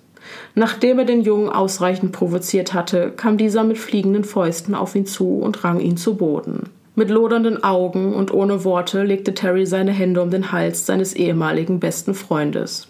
Der Hass in seinen Augen machte Nielsen unverständlich klar. Hier war er fertig. Er hatte schon längst den Entschluss gefasst, seine Zeit beim Militär auslaufen zu lassen, ohne sich für weitere drei Jahre zu verpflichten. Er sah hier einfach keine Zukunft für einen homosexuellen jungen Mann. Rob Ferrier, der ehemalige Kollege, von dem ich eben schon einmal berichtet hatte, wurde jedoch Zeuge eines anderen Vorfalls, von dem er sagt, dass er der wahre Grund für das Ende von Nielsens Karriere als Unteroffizier gewesen ist. Und in dieser Geschichte ist Schildkröte Napoleon der Übeltäter. Nielsens Zimmergenosse wurde immer wütender über den Gestank und den Dreck in seinem Schlafgemach. Die Situation zwischen den beiden eskalierte eines Nachts zu einer handfesten Auseinandersetzung. Als der verärgerte Kamerad am späten Abend vom Trinken zurückkehrte, war er angriffslustig gestimmt. Ferrier wurde durch die Auseinandersetzung und das Zuschlagen von Türen geweckt. Als er den Korridor betrat, stülpte Nielsen von der Küche aus in den Flur und fuchtelte mit zwei großen Messern herum. Ferrier befahl ihm, die Waffen niederzulegen, doch er weigerte sich und hielt sie ihm ins Gesicht. Er wiederholte den Befehl mit der Drohung, wenn er sie ihm abnehmen müsse, würde er ihm seine verdammten Arme brechen und ihn dann unter Arrest stellen. Das ließ Nielsen innehalten. Er ließ die Messer zu Boden fallen und lief weg. Währenddessen war sein betrunkener Zimmergenosse aus dem Fenster geklettert und verschwunden. Plötzlich hörte Ferrier aus der Nähe des Gemeinschaftsraums die Geräusche eines Kampfes. Nielsens Zimmergenosse hatte doch tatsächlich an der Außenseite ihres Quartiers gelauert, um ihn von hinten zu attackieren. Als Ferrier genug von dem Spektakel hatte, beschloss er, den Sergeant Major von dem Vorfall zu unterrichten und ihn die ganze Sache regeln zu lassen. Zu dieser Zeit hatte Nielsen eigentlich eine Verlängerung seiner Dienstzeit beantragt. Doch aufgrund seiner schlechten persönlichen Hygiene und der damit verbundenen disziplinarischen Probleme wurde der Antrag nicht genehmigt. Bevor Nielsen die Inseln verließ, sagte er, dass er ein letztes Trinkgelage hatte, das damit endete, dass er all seine Filme verbrannte. Nur das von Terry blieb ihm erhalten. Er konnte sich einfach nicht dazu durchringen, diese Aufnahmen, die für ihn nach wie vor einen ganz besonderen Wert hatten, zu vernichten. Kurz vor seiner Abreise übergab er diese Videos und seine Kamera an Terry. Nielsen verbrachte insgesamt elf Jahre und drei Monate beim Militär. Am 7. November 1972 steigt der 27-Jährige in den Zug, der ihn nach London in seine neue Heimat bringt. Dort angekommen, kontaktierte er den Polizeikarrieredienst in der Viktoriastraße. Eine Woche später geht er als frisch gebackener Polizist durch die Tür des Rekrutierungsbüros. Sein Alkoholkonsum mag zwar seinen Tribut an seiner psychischen Gesundheit gefordert haben, aber körperlich war er in guter Verfassung. Den Sport- und Gesundheitstest bestand er mit Leichtigkeit und anstelle von Abiturzeugnissen wertete die Polizei einfach seine Abschlusszeugnisse vom Militär. Auch die Ergebnisse seines schriftlichen Eignungstests und die der persönlichen Gespräche deuteten darauf hin, dass er für diesen Job durchaus geeignet war. Ab Dezember 1972 lebte Nielsen in einem Einzimmer-Apartment in der Metropolitan Police Training School am Hendon Police College. Das Leben als Polizist auf Probe hatte mit einem 16-wöchigen Einführungskurs begonnen. Fast vier Monate lang wurden Nielsen die Grundlagen des Polizeiberufs beigebracht. Hier lernte er im Rahmen seiner praktischen Unterweisung die Grundlagen der Ersten Hilfe, wie Kriminalbeamte ermitteln und Rechtsbrecher überführt werden und natürlich auch, wie man höflich mit der Öffentlichkeit umgeht. Nielsens Start in ein strukturiertes Leben mit mehr Beständigkeit gab ihm das Gefühl, endlich wieder auf Kurs zu sein. Doch trotz alledem schaffte er es nicht, Abstand von seinen zunehmend bizarren Masturbationsfantasien zu nehmen. Seine Kollegen repräsentierten nur eine weitere Gruppe von Menschen, zu der er sich nicht zugehörig fühlte, was wiederum dazu führte, dass er sich weiterhin in seine geheime Fantasiewelt flüchtete. Sein neues Umfeld erschien ihm zunehmend machohaft und dennoch involvierten einige seiner sexuellen Fantasien auch seine Arbeitskollegen. Problematisch wurde das Ganze, als Nielsen dazu angehalten wurde, seinen Rettungsschwimmer zu machen, eine Grundvoraussetzung für seinen Posten. Nielsen hatte insgeheim große Angst vor Wasser. Um davon abzulenken, behauptete er einfach kein guter Schwimmer zu sein. Doch es kam noch schlimmer. Für den Rettungsschwimmer musste er einen Kollegen, der vorgab, bewusstlos zu sein, an den Rand des Beckens schleppen, und das spielte natürlich direkt auf seine sexuelle Fixierung an.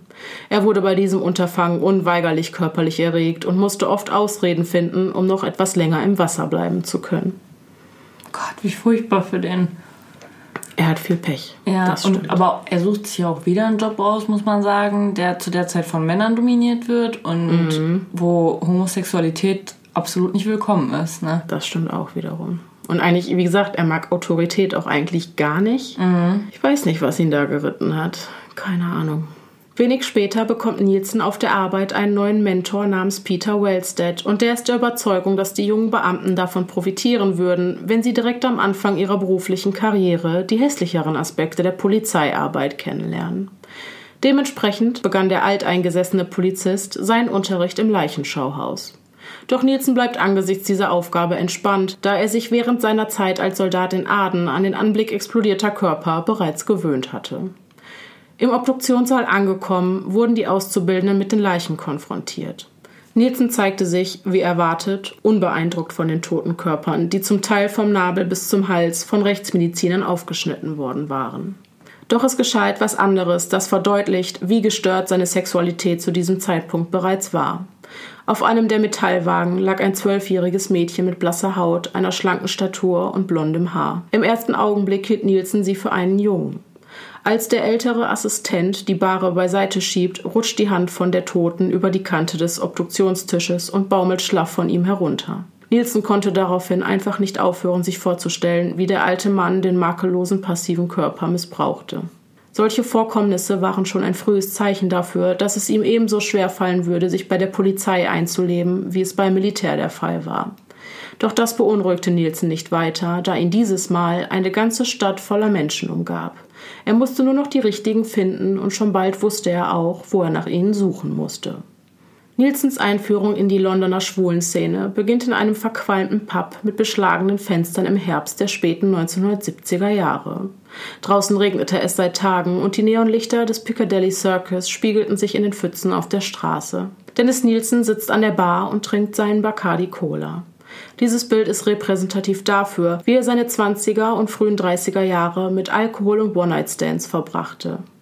Als er anfängt, andere schwule Männer zu treffen, gerät er immer wieder an solche, die lediglich auf der Suche nach einfacher körperlicher Befriedigung sind, während Nielsen sich nach einer langfristigen Partnerschaft sehnte.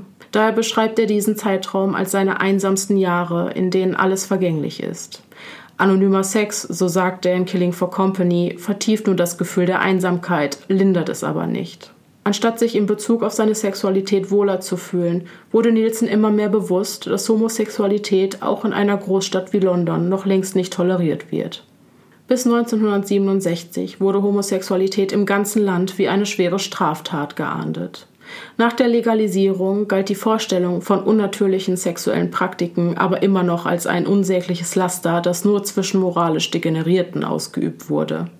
Echte, expressive Liebe zwischen zwei einwilligenden Männern wird in dieser Zeit mit diskriminierenden Begriffen wie Sodomie oder unanständig betitelt. Die kumulative Wirkung solcher Haltungen von Fraserburg, der Armee und der Polizei hatten dementsprechend in Nielsen große Schuldgefühle verursacht. Der gibt an, bis zum Alter von 27 Jahren keinen penetrierenden Sex mit einem Mann gehabt zu haben. Als es schließlich passierte, handelte es sich dabei allerdings nicht um das Resultat eines Ausflugs in die Londoner Schwulenbars. Es war vielmehr eine opportunistische Vergewaltigung. Das Opfer war ein Teenager, den Nielsen bei einem Besuch in einer sozialen Einrichtung für homosexuelle Jugendliche kennenlernte. Am besagten Abend gab es eine Veranstaltung, bei der die Jugendlichen, von denen viele Ausreißer waren, sich untereinander und mit erfahreneren Männern austauschen konnten. Nielsen lud den schottischen Jungen kurz nach ihrem Treffen in einen Pub zum Trinken ein. Mit steigendem Alkoholpegel wurde Nielsen klar, dass der Junge keinen festen Wohnsitz hatte und fragte ihn daraufhin, ob er die Nacht mit ihm in einem billigen Hotel verbringen wolle. Im Hotel angekommen, fiel der Junge auf einem der beiden Einzelbetten in einen tiefen Schlaf. Zum zweiten Mal in seinem Leben sah Nielsen die Gelegenheit, eine sexuelle Begegnung mit einem bewusstlosen männlichen Körper haben zu können. Er schloss den regungslosen Körper in seine Arme und für einen kurzen Moment stand er einfach nur da, um die Macht der Situation auszukosten. Dann zog er dem Jungen die Hose runter und begann ihm im Schlaf zu vergewaltigen. Am nächsten Morgen war wieder alles normal. Der Teenager ging seiner Wege und Nielsen behielt die Nacht als eine aufregende Begegnung in seinen Erinnerungen. Mitte der 1973er war der Tod bereits fester Bestandteil von Nielsens Sexfantasien und das brachte ihn in einen Teufelskreis. Je mehr er sich in seine Fantasiewelt flüchtete, desto weniger wurde er von seinen Mitmenschen akzeptiert. Es gab zwar wilde Spekulationen und Vermutungen bezüglich seiner Sexualität, aber von den meisten wurde er einfach nur für einen isolierten Einzelgänger gehalten. Dadurch grenzte sich Nielsen zunehmend von seinen Kollegen ab und begegnete der Tatsache allein und ohne Freunde zu sein mit Resignation. Je besser er seine Kollegen kennenlernte, desto mehr überkam ihm das Gefühl, er könnte in der falschen Branche tätig sein. Für ihn waren sich Polizei und Schurken mittlerweile sehr, sehr ähnlich. Er drückte sich immer häufiger vor Patrouillen, bei denen er Ausschau nach Männern halten sollte, die in unanständige Taten involviert waren, und wenn er dann doch mal zwei junge Männer in einem Auto im Flagranti erwischte, tat er so, als hätte er nichts gesehen. Nielsen konnte einfach nicht verstehen, was zwei Menschen, die lediglich die Nähe zueinander suchten, verbrochen haben sollen. In seinem Manuskript schreibt er, mir bleibt nichts als die endlose Suche durch die seelenzerstörende Kneipenszene und den daraus resultierenden One-Night-Stands. Vorbei an Gesichtern und Körpern, unerfüllte Zeichen eines leeren Lebens. Ein Haus ist kein Zuhause und Sex ist keine Beziehung. Ende 1973 entscheidet Nielsen im Alter von 27 Jahren, dass er bei der Polizei keine weitere Zukunft haben wird. Gerüchten nach wurde er darum gebeten, auf eine weitere Zusammenarbeit mit der Polizei zu verzichten, nachdem er beim Masturbieren in der Leichenhalle erwischt worden war. Doch es gibt keinerlei Beweise, die diese Behauptung stützen. Nielsen sagt, dass es einfach das Gefühl war, in der falschen Branche tätig zu sein, das ihn zu seiner Kündigung motivierte. Das hat er aber auch selber nie gesagt, dass er da in der Leichenhalle nein, masturbiert Nein, hatte, ne? das ist wirklich ein Gerücht. Okay. Ja. Und ich, ich kann halt gut sein, dass da nicht viel dran ist. Dass sie das nur gesagt haben, nachdem sie die Geschichte Eben, gehört haben. Weil er haben. war ja nicht glücklich da und ja. ja. Ich weiß auch gar nicht, wer das gesagt hat. Also, das ist einfach nur ein Gerücht. Kurz vor Weihnachten bezog er seine erste eigene Wohnung in London. Trotz seinem anfänglichen Gefühl der Hoffnung verbrachte er die Feiertage in Einsamkeit. In der ersten Januarwoche kontaktierte er dann das Arbeitsamt, wo man ihm eine Stelle als Sicherheitsbeamter im Umweltministerium anbot. Im Vergleich zur Polizei war sein neuer Job sehr unkompliziert. Hauptsächlich ging es darum, die Regierungsgebäude in verschiedenen Stadtteilen zu patrouillieren. Eines Abends, als Nielsen das Lagerhaus des Naturhistorischen Museums bewachte, zog ein ausgestopfter Gorilla seine Aufmerksamkeit auf sich. Der tote Primat sah für ihn mit seinen falschen Augen irgendwie fast noch lebendig aus und noch viel wichtiger, er wirkte auf ihn unheimlich mächtig. Erst kürzlich hatte Nielsen sein Haar blond gefärbt, um seinem eigenen Schönheitsideal mehr zu entsprechen. Der Kontrast zwischen ihm als schmächtiger junger Mann und dem großen, starken Gorilla triggerte also seine sexuellen Fantasien ungemein. Sein Herz schlug immer schneller, bis er dem Drang, sich auszuziehen, nicht mehr widerstehen konnte. Dann legte er die Hand des Gorillas auf seinen nackten Körper. Doch als er an dem Ausstellungsstück hinuntersah, musste er feststellen, dass das Gemächt des Gorillas vollständig entfernt worden war. Mit dieser Erkenntnis ließ seine Erregung schlagartig nach und er zog seine Kleidung schnell wieder an. Okay, das ist ja auch krank. Oh. nicht nur das, Nein, aber. Ja. nicht nur das, aber das ist ja auch wieder. Ja. Ich finde, da merkt man das halt, also das sucht sich doch keiner aus. Nee. Kein Mensch sucht sich zum Beispiel aus, glaube ich, nikophil zu sein. Weil damit machst du dir das Leben unfassbar schwer. Unfassbar natürlich. schwer.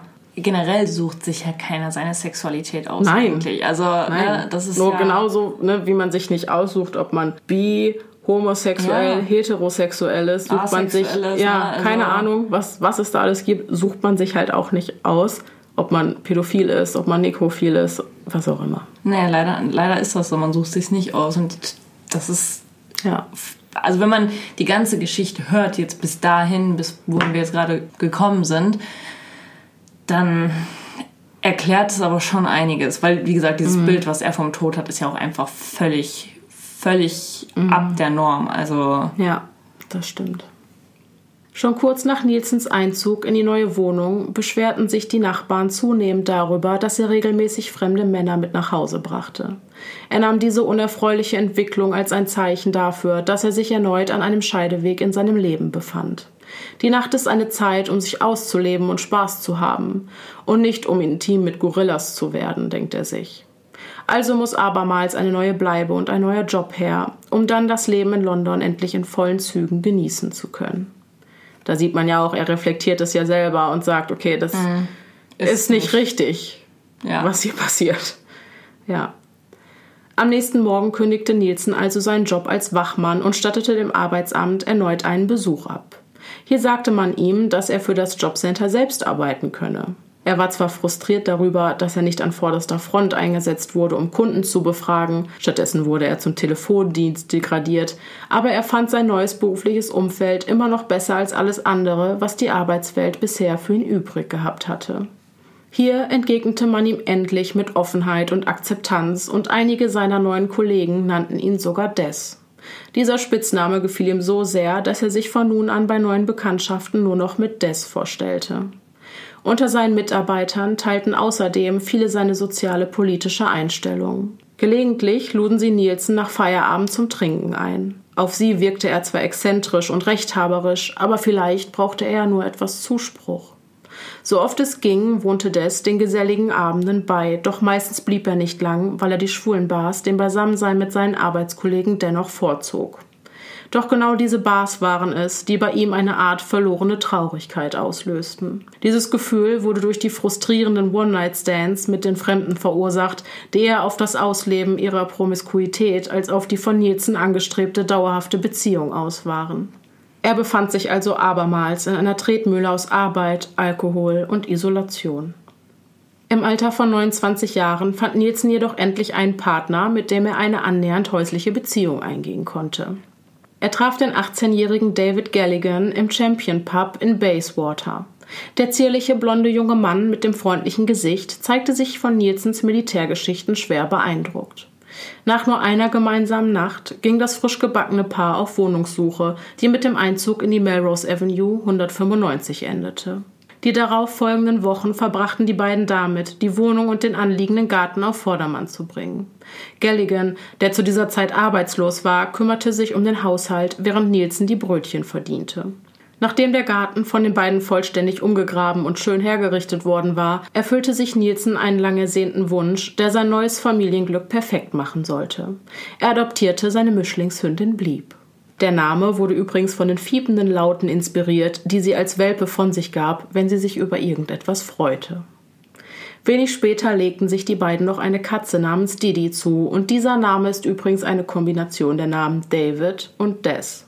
Diese Zeit sollte für Nielsen eigentlich eine glückliche, wenn nicht sogar die glücklichste seines bisherigen Lebens sein. Doch davon war sie weit entfernt. Einiges von dem Filmmaterial, das zu dieser Zeit entstand, ist heute noch einsehbar und wirkt auf den Betrachter zunehmend besorgniserregend. Nielsen wirkt frustriert und gefühlskalt, manchmal begründet, so zum Beispiel, wenn der Putz in ihrer neuen Wohnung von den Wänden kommt. Aber meistens scheint es sich bei seinen Wutausbrüchen um die Entladung angestauter Aggressionen zu handeln. Auf einem der Videos ist Twinkle zu sehen, das ist Nielsens Spitzname für Galligan, der von Nielsen beschimpft und beleidigt wird. Er würde die Kamera nicht richtig halten und wie eine Schwuchtel dastehen. Galligan reagiert daraufhin nur mit einem verunsicherten Lächeln. Auch zwischenmenschlich harmonieren die beiden nicht gerade gut miteinander. Galligan mochte weder klassische Musik noch Progressive Rock und Nielsens heißgeliebte Kunstfilme langweilten ihn auch. In sexueller Hinsicht begann Galligan sich zunehmend für andere Männer zu interessieren. Einem Reporter erzählte er im Nachhinein, dass Nielsen sich ohnehin nicht so sehr für Sex zu interessieren schien. Der wiederum beschwerte sich immer mehr über Twinkles für seinen Geschmack zu abgemagerten und haarigen Körper. Außerdem wäre er viel zu echt gewesen. Nach Jahren der Reflexion erklärt Nielsen, was genau mit dieser Aussage meinte. Er schreibt, ich erlebe mein Umfeld, als wäre es ein Film. Das ist wahrscheinlich auch der Grund, warum ich es nie schaffte, Nähe zu anderen Menschen aufzubauen, da ich permanent nach Idealen suchte, nach theoretischen Menschen, die eine vereinfachte Beziehung, frei von dem Problem und der Komplexität realer Menschen, ermöglichen. Obwohl er 18 Monate lang mit Galligan auf engstem Raum zusammenlebte, kannte er ihn überhaupt nicht wirklich. Des Weiteren konnte Nielsen Twinkle einfach nicht davon abhalten, die Bars in Soho aufzusuchen, um dort mit anderen Männern anzubandeln. Auch wenn sie nun nicht länger ein Paar waren, so teilten sie sich immer noch eine Wohnung. Auf der Weihnachtsfeier des Jobcenters 1975 stellte Nielsen Galligan als seine Begleitung vor, womit er alle Zweifel bezüglich seiner Sexualität aus dem Weg räumte. Doch zu Hause mieden sich die beiden so viel es nur ging. Mittlerweile verbrachte auch Nielsen seine Abende lieber in den Bars als zu Hause. Im März redeten sie kaum noch miteinander. Eines Abends brachte Galligan einen 15-jährigen jungen Mann aus einem Pub mit nach Hause. Nielsen behauptet, den Jungen in der Nacht verführt und ihn anschließend wieder zu Galligan abgeschoben zu haben. Der wusste am Morgen, als er sich auf dem Weg zu seinem Job als Geschirrspüler machen musste, nicht, wohin mit ihm und ließ ihn einfach alleine in der Wohnung zurück. Als Nielsen am selben Abend von der Arbeit heimkehrte, musste er feststellen, dass der junge Mann seinen Stromzähler zerschlagen und einiges von seinem Ersparten gestohlen hatte. Nielsen war außer sich vor Wut und gab seinem verantwortungslosen Mitbewohner die Schuld. Tagsüber war Nielsen der uninteressante Mann, so wie wir ihn kennen, aber am Abend lösten verschiedene Trigger Emotionen aus, die ihn dann mit einer erstaunlichen Intensität überwältigten. Die Hauptkatalysatoren dafür waren Musik und Alkohol. Letzteres war außerdem sein soziales Schmiermittel, das es ihm ermöglichte, sexuelle Gelegenheiten in die Tat umzusetzen. Dennoch betont er, dass er niemals ein Alkoholiker gewesen sei und niemals trinken musste. Doch während seiner Trinkgelage erlebte er manchmal Blackouts, die ihn sehr beunruhigten. Je betrunkener Nielsen wurde, desto mehr wollte Galligan das Weite suchen. Der Anfang vom Ende kam im Frühjahr 1977, als Nielsen zum ersten Mal in seinem Leben bewusst mit dem Tod konfrontiert wurde und Trauer verspürte. Seine Hündin Blieb hatte nämlich einige Wochen zuvor acht Junge bekommen. Als Nielsen zum Spirituosenhändler an der Ecke gehen wollte, beauftragte er Twinkle damit, während seiner Abwesenheit nach ihnen zu sehen. Bei seiner Rückkehr musste er jedoch mit Schrecken feststellen, dass zwei der Welpen im Gartenteich ertrunken waren. Nielsen kochte vor Wut und dachte nur noch darüber nach, wie er Gallican loswerden und aus seiner Wohnung vertreiben könnte. Doch wie es der Zufall so wollte, traf dieser zwei Wochen später einen jungen Antiquitätenhändler und zog prompt bei ihm ein. Rückblickend sagt Nielsen, dass Galligans Auszug für ihn keine große Sache war. Aber da sind Kriminaloberkommissar Peter Jay, der Nielsen einige Zeit später überführte, und ein Psychiater anderer Meinung. Die beiden betrachten das abrupte Ende von Nielsens Traum einer häuslichen Beziehung als einen maßgeblichen Katalysator für den Beginn seiner Mordserie. Nielsen konnte die Ablehnung nicht verkraften und entschied sich ab diesem Zeitpunkt nur noch für Beziehungspartner, die er kontrollieren konnte. Diese Trennung triggerte also eine neue Phase seiner immer schwerwiegenderen Persönlichkeitsstörung. Anfang 1978 traf Nielsen auf seinen langjährigen Freund Martin Hunter Craig. Der zum damaligen Zeitpunkt 18-Jährige war erst vor kurzem nach London gezogen und wollte hier einen Neuanfang wagen. Als er auf Nielsen trifft, steht er gerade in einer Spielhalle am einarmigen Banditen. Mit den Worten, da wirst du aber nicht viel gewinnen, eröffnete Nielsen das Gespräch. Auf Hunter Craig wirkte er in seinem beigen Anzug und mit seinen treuen braunen Augen klug und aufrichtig. Nach seinem ersten Besuch in der Melrose Avenue am besagten Abend kam Martin Hunter Craig in den kommenden Jahren regelmäßig bei Nielsen vorbei, wenn er eine Unterkunft brauchte und blieb immer für mehrere Tage, denn von Anfang an hatte Nielsen zu ihm gesagt, wenn du einen Platz zum Schlafen brauchst, dann komm bitte zurück. Eine körperliche Beziehung hatten die beiden aber nur für eine sehr kurze Zeit. Rückwirkend beschreibt Hunter Craig Nielsen als sehr steif und erinnert sich daran, wie er ironischerweise eines Tages zu ihm sagte, der Sex mit dir fühlt sich an, als würde ich mit einem Toten schlafen. Er hätte sich etwas mehr Engagement von Nielsen gewünscht, doch der gab sich passiv und lag einfach nur so da. Das gab ihm das Gefühl, dass Nielsen den Sex mit ihm gar nicht wirklich genoss, und somit schliefen die beiden Männer immer weniger miteinander. Hunter Craig fühlte außerdem, dass Nielsen hauptsächlich Gesellschaft und keine sexuelle Beziehung wollte. Für ihn war er aber dennoch eine sehr interessante und höfliche Person, deren Anwesenheit er sehr schätzte. Sonst hätte er ihn ja auch nicht als seinen Freund haben wollen. Hunter Craig erinnert sich aber auch daran, wie Nielsen ab und an aus Spaß Streitereien provozierte. Manchmal sei er einfach unverschämt gewesen. Außerhalb der eigenen vier Wände unternahmen die beiden nur selten etwas, hauptsächlich weil Nielsen an öffentlichen Orten, wie zum Beispiel in Kinos, nichts trinken konnte. Und eigentlich war das immer das, was er wollte: betrunken werden. In Gesellschaft gab sich Nielsen meist schüchtern und unbeholfen, bis der Alkohol seine Wirkung zeigte. Die Geschichten, die Hunter Craig über seine Mutter erzählte und dass sie seine Homosexualität einfach so akzeptierte, faszinierten Nielsen. Als die Ermittler zu einem späteren Zeitpunkt Informationen über Nielsens Wohnsituation haben wollen, erklärt Hunter Craig, dass der zwar sehr auf seine eigene Körperhygiene bedacht war, aber keinen großen Wert auf eine saubere Wohnung legte.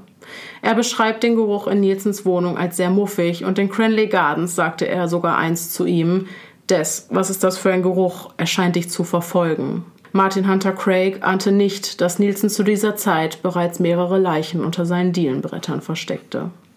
Dennis Nielsens Mordserie begann genau einen Tag vor Silvester im Jahre 1978. Und genau dieser Tag markiert den Zeitpunkt, an dem wir in der letzten Folge, also in Teil 1, angefangen haben. Hier geht es jetzt aber weiter mit einer psychologischen Sicht auf diesen Fall. Da wir jetzt eigentlich einen sehr detaillierten Einblick in alles Wissenswerte aus Nielsens Leben bekommen haben, können wir diese Grundlage nutzen, um uns endlich die Frage nach dem Warum zu beantworten. Also, was letzten Endes ausschlaggebend dafür war, dass er seine Fantasien wahrgemacht hat und zum Mörder wurde.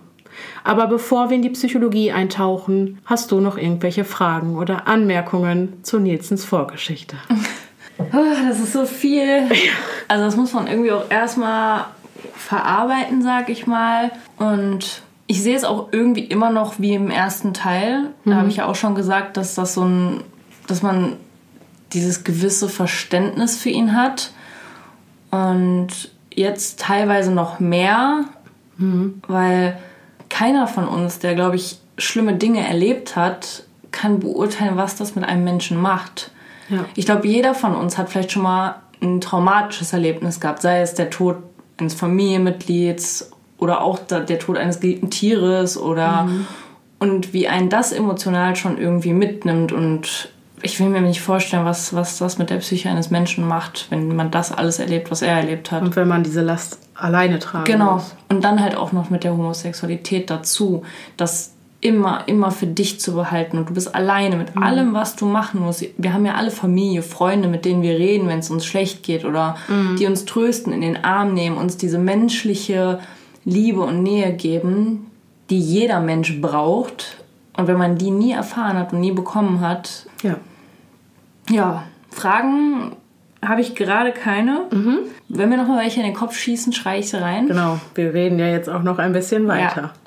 Okay, ich würde sagen, dass ich erstmal damit anfange, Nielsens eigene Sichtweise wiederzugeben und diese dann den Ergebnissen aus den psychologischen Gutachten gegenüberstelle, sodass man die Diskrepanz zwischen seinem eigenen Selbstbild und dem Bild, das andere von ihm haben, halt deutlich erkennen kann. Mhm. Wie wir ja schon bereits vermutet haben, sieht sich Nielsen nicht als von Natur aus böse. Er beschreibt sich und seine Taten daher mit den Worten ein ungewöhnlicher Mann, der ungewöhnliche Schlüsse gezogen hat.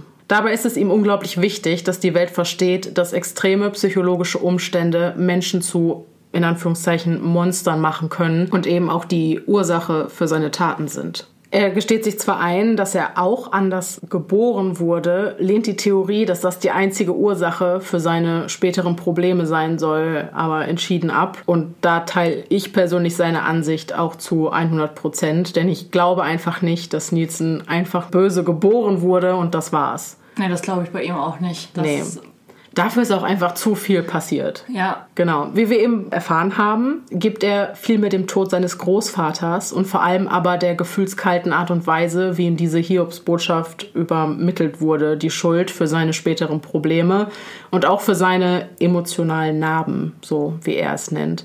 Zu Brian Masters habe er einmal gesagt, dass er das Töten einfach genoss, gestand dann aber einige Jahre später, dass er das nur gesagt habe, damit Brian Masters das Happy End für sein Buch Buch bekam, das er immer wollte. Hm. Also. Diese Sicht des dass er das Monster genau. ist. Genau, ja, das ist ja auch der Grund, warum ich persönlich das Buch von Russ Coffey dem von Brian Masters vorziehen würde, weil es für mich einfach eine etwas sachlichere Berichterstattung ist. Mhm. Außerdem hat es nach eigener Aussage für Nielsen selbst immer nur einen Bösewicht in Killing for Company gegeben und das war seine Mutter. Dass die beiden kein gutes Verhältnis zueinander hatten, ging ja bereits aus seiner Lebensgeschichte hervor.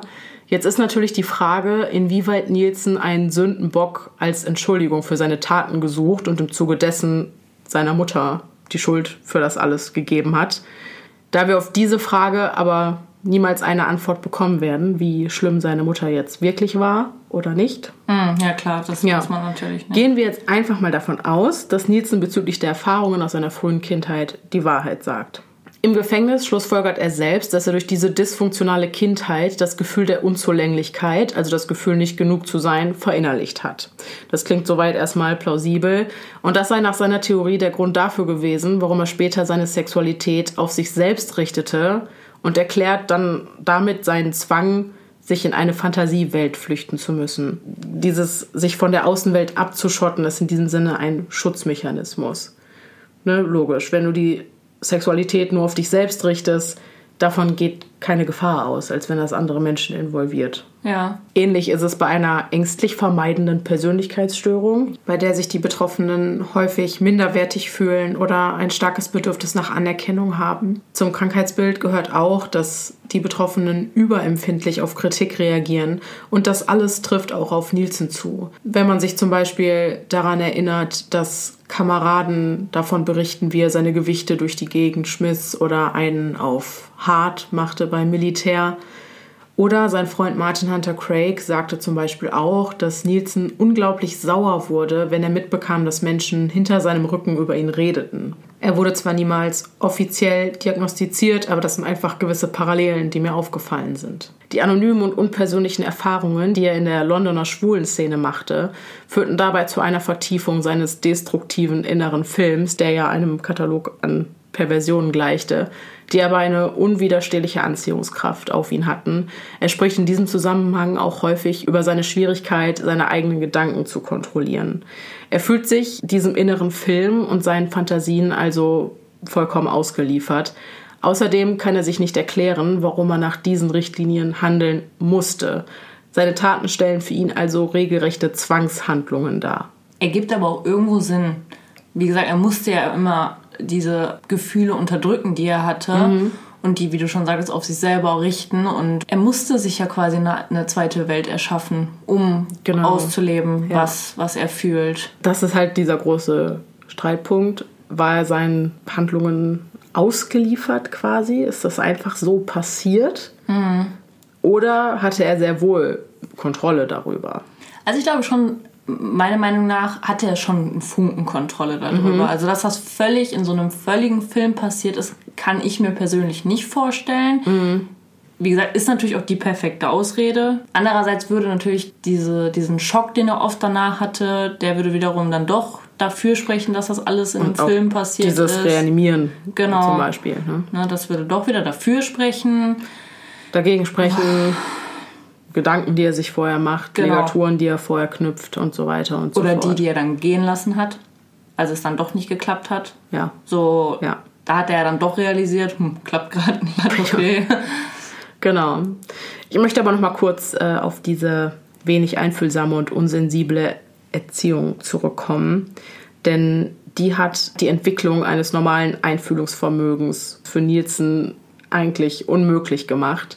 Empathie ist an sich zwar angeboren, kann aber natürlich trotzdem durch bestimmte Erfahrungen beeinflusst werden.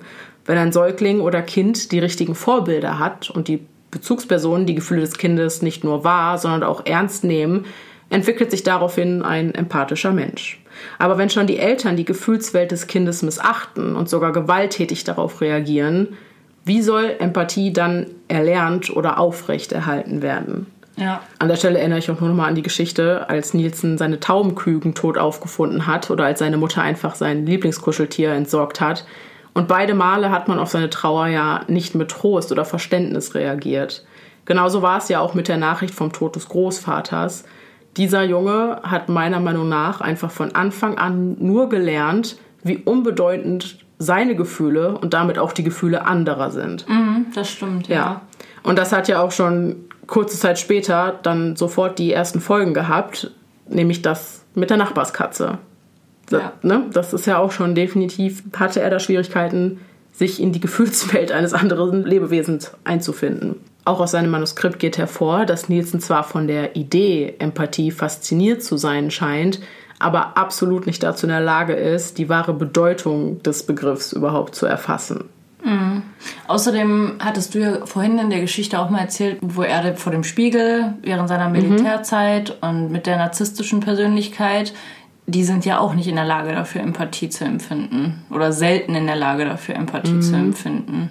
Genau, das ist gut, dass du Narzissmus nochmal ansprichst, weil ganz klar, Nielsen zeigt einige narzisstische Züge ne? und vor allem halt dieser Mangel an Empathie, aber auch hier wieder die Überschätzung der eigenen Fähigkeiten, krasses Bestreben nach, An nach Anerkennung und halt auch einfach, dass er oft nicht dazu in der Lage war, sich an seine Lebensumstände anzupassen. Das, klar, passt natürlich auch. Was etwas gegensätzlich dazu ist, er selbst sagt, dass er immer tiefes Mitgefühl mit seinen Opfern hatte er konnte sowohl den Schmerz ihres Lebens als auch den Verlust, der von denen verursacht wurde, die sie liebten, nachempfinden. Das ist ja diese Samariter-Geschichte. Mhm. Genau, das haben wir in der letzten Folge schon angesprochen, dass er sich quasi als eine Art Samariter sieht, der seine Opfer von ihrem Leiden befreit. Wobei ich persönlich danach wie vor der Überzeugung bin, dass es sich dabei um eine Strategie handelt, die ihn vor seinem Gewissen schützt, falls vorhanden. Trotzdem war Empathie oder eben das Gefühl, seine Opfer von ihrem Leid zu erlösen, kein Motiv, das ihn zu seinen Taten motiviert hat. Und das bestätigt er auch. Er sagt, er habe aus Zwang getötet und nicht, weil er es wollte. Und das stimmt ja auch mit seinen Schilderungen der Morde überein. Da bekommt man ja auch immer das Gefühl, dass die einfach so passiert sind, ohne dass sein Bewusstsein und sein freier Wille dazu beigetragen hätte. Wenn er zum Trinken ausging, dann niemals mit der Intention, sich ein nächstes Opfer zu suchen. Und da betont er auch nochmal, dass er sich in erster Linie nach Gesellschaft gesehnt hat. Den einzigen Hinweis auf einen Auslöser, der ihn dazu brachte, seinem Tötungsdrang nachzugehen, findet man in einigen von Nielsens Aussagen, die implizieren, dass er immer, wenn er sich niedergeschlagen fühlte, die Initiative ergriff und Situationen erschuf, die es ihm eben ermöglichten, seine sexuellen Fantasien temporär zu befriedigen und damit sein Gefühl der Unzulänglichkeit zu reduzieren. Mhm. Auch seine abweichenden sexuellen Fantasien sind für ihn nicht der Grund, warum er zum Mörder wurde. Vielmehr sei es die Sucht nach dem Ritual gewesen. Er definiert eine Fantasie als eine Ansammlung von Ideen im Kopf. Das Ritual ist Nielsens Meinung nach mehr als reine Fantasie. Das ist für ihn real. Nur die Sexfantasien für sich alleine gestellt empfindet er als relativ harmlos. Der Zwang, diese auszuleben, ist das, was die Sache für ihn und seine Opfer gefährlich gemacht hat. Außerdem stellt er in diesem Zusammenhang nochmals klar, dass seine Fantasien nicht von Gewalttaten handelten. Gewalttätig wurden sie ja erst, als er sie in die Tat umsetzte, weil ohne Gewalt keine leblosen Körper. Logisch. Emotionalität, Kontrolle und Empathie waren zwar in der Trance des Rituals abwesend, danach aber wieder vollständig präsent. Diese Trance könnte zum Beispiel eine Klärung für seine für seinen ständigen Zwiespalt sein, mhm. von der er redet. Ne? Die Reanimation, Reue, lässt die Opfer doch laufen. Wenn das alles halt wirklich in einer Art Trance passiert ist, in der er nicht bewusst anwesend war, in der er keine Empathie empfand und absolut kontrolllos war, dann erklärt das halt, warum er nach der Tat dieses böse Erwachen hatte. Des Weiteren sagt er, dass emotionale Abgrenzung eine erworbene Eigenschaft oder eine Bewältigungsstrategie ist, die wir alle im Laufe unseres Lebens erlernen und auch anwenden, so zum Beispiel, wenn wir in verschiedenen Lebensbereichen tätig sind. Nielsen glaubt also nicht, dass sein abgrenzendes Verhalten einen Krankheitswert darstellt. Okay.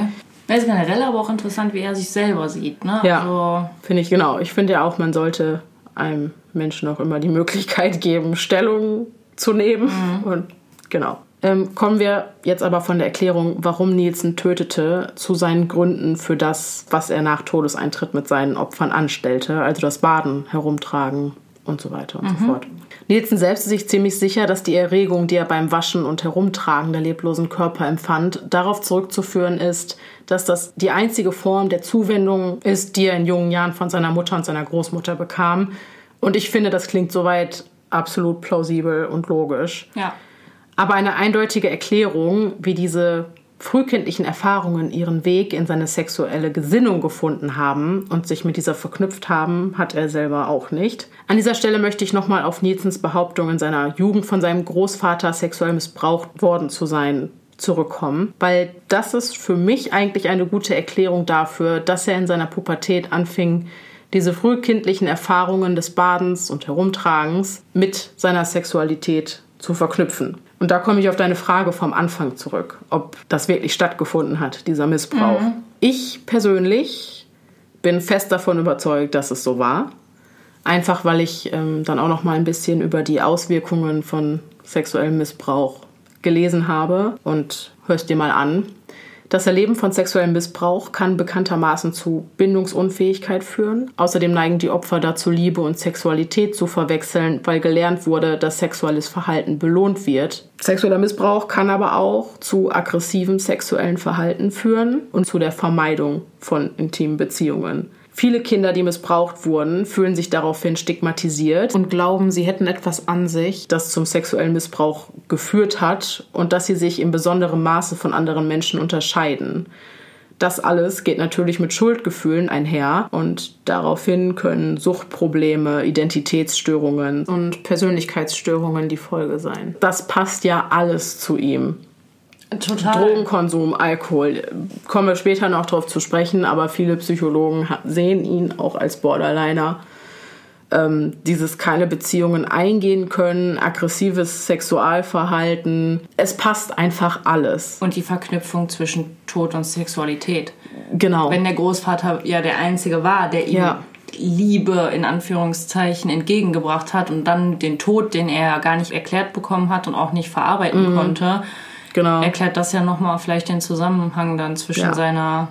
Genau. Also nachdem ich das gelesen habe, wurde ich einfach erschlagen davon, wie sehr das auf Nielsen zutrifft. Und deswegen bin ich persönlich auch der Überzeugung, dass dieser sexuelle Missbrauch in seiner Kindheit tatsächlich stattgefunden hat. Das ergibt einfach Sinn. Auch mit denen, dass er sich ja später halt immer in dieser Rolle gesehen hat. Genau. Der ältere, stärkere Mann, der ihn. Bei seinen Taten ja, mhm. aber in seiner Fantasie nicht. Da hat er ja geswitcht. ja, er, da genau. war, ja. Mhm. ja. Als Nilsens Großvater verstarb, haben sich da irgendwie die ambivalenten Gefühle von Liebe, die er für seinen Opa empfand, Zuneigung, von der er gelernt hatte, dass die durch dieses Baden ausgedrückt wird, mit dem Tod und später in der Pubertät auch mit der Sexualität verknüpft. Ja.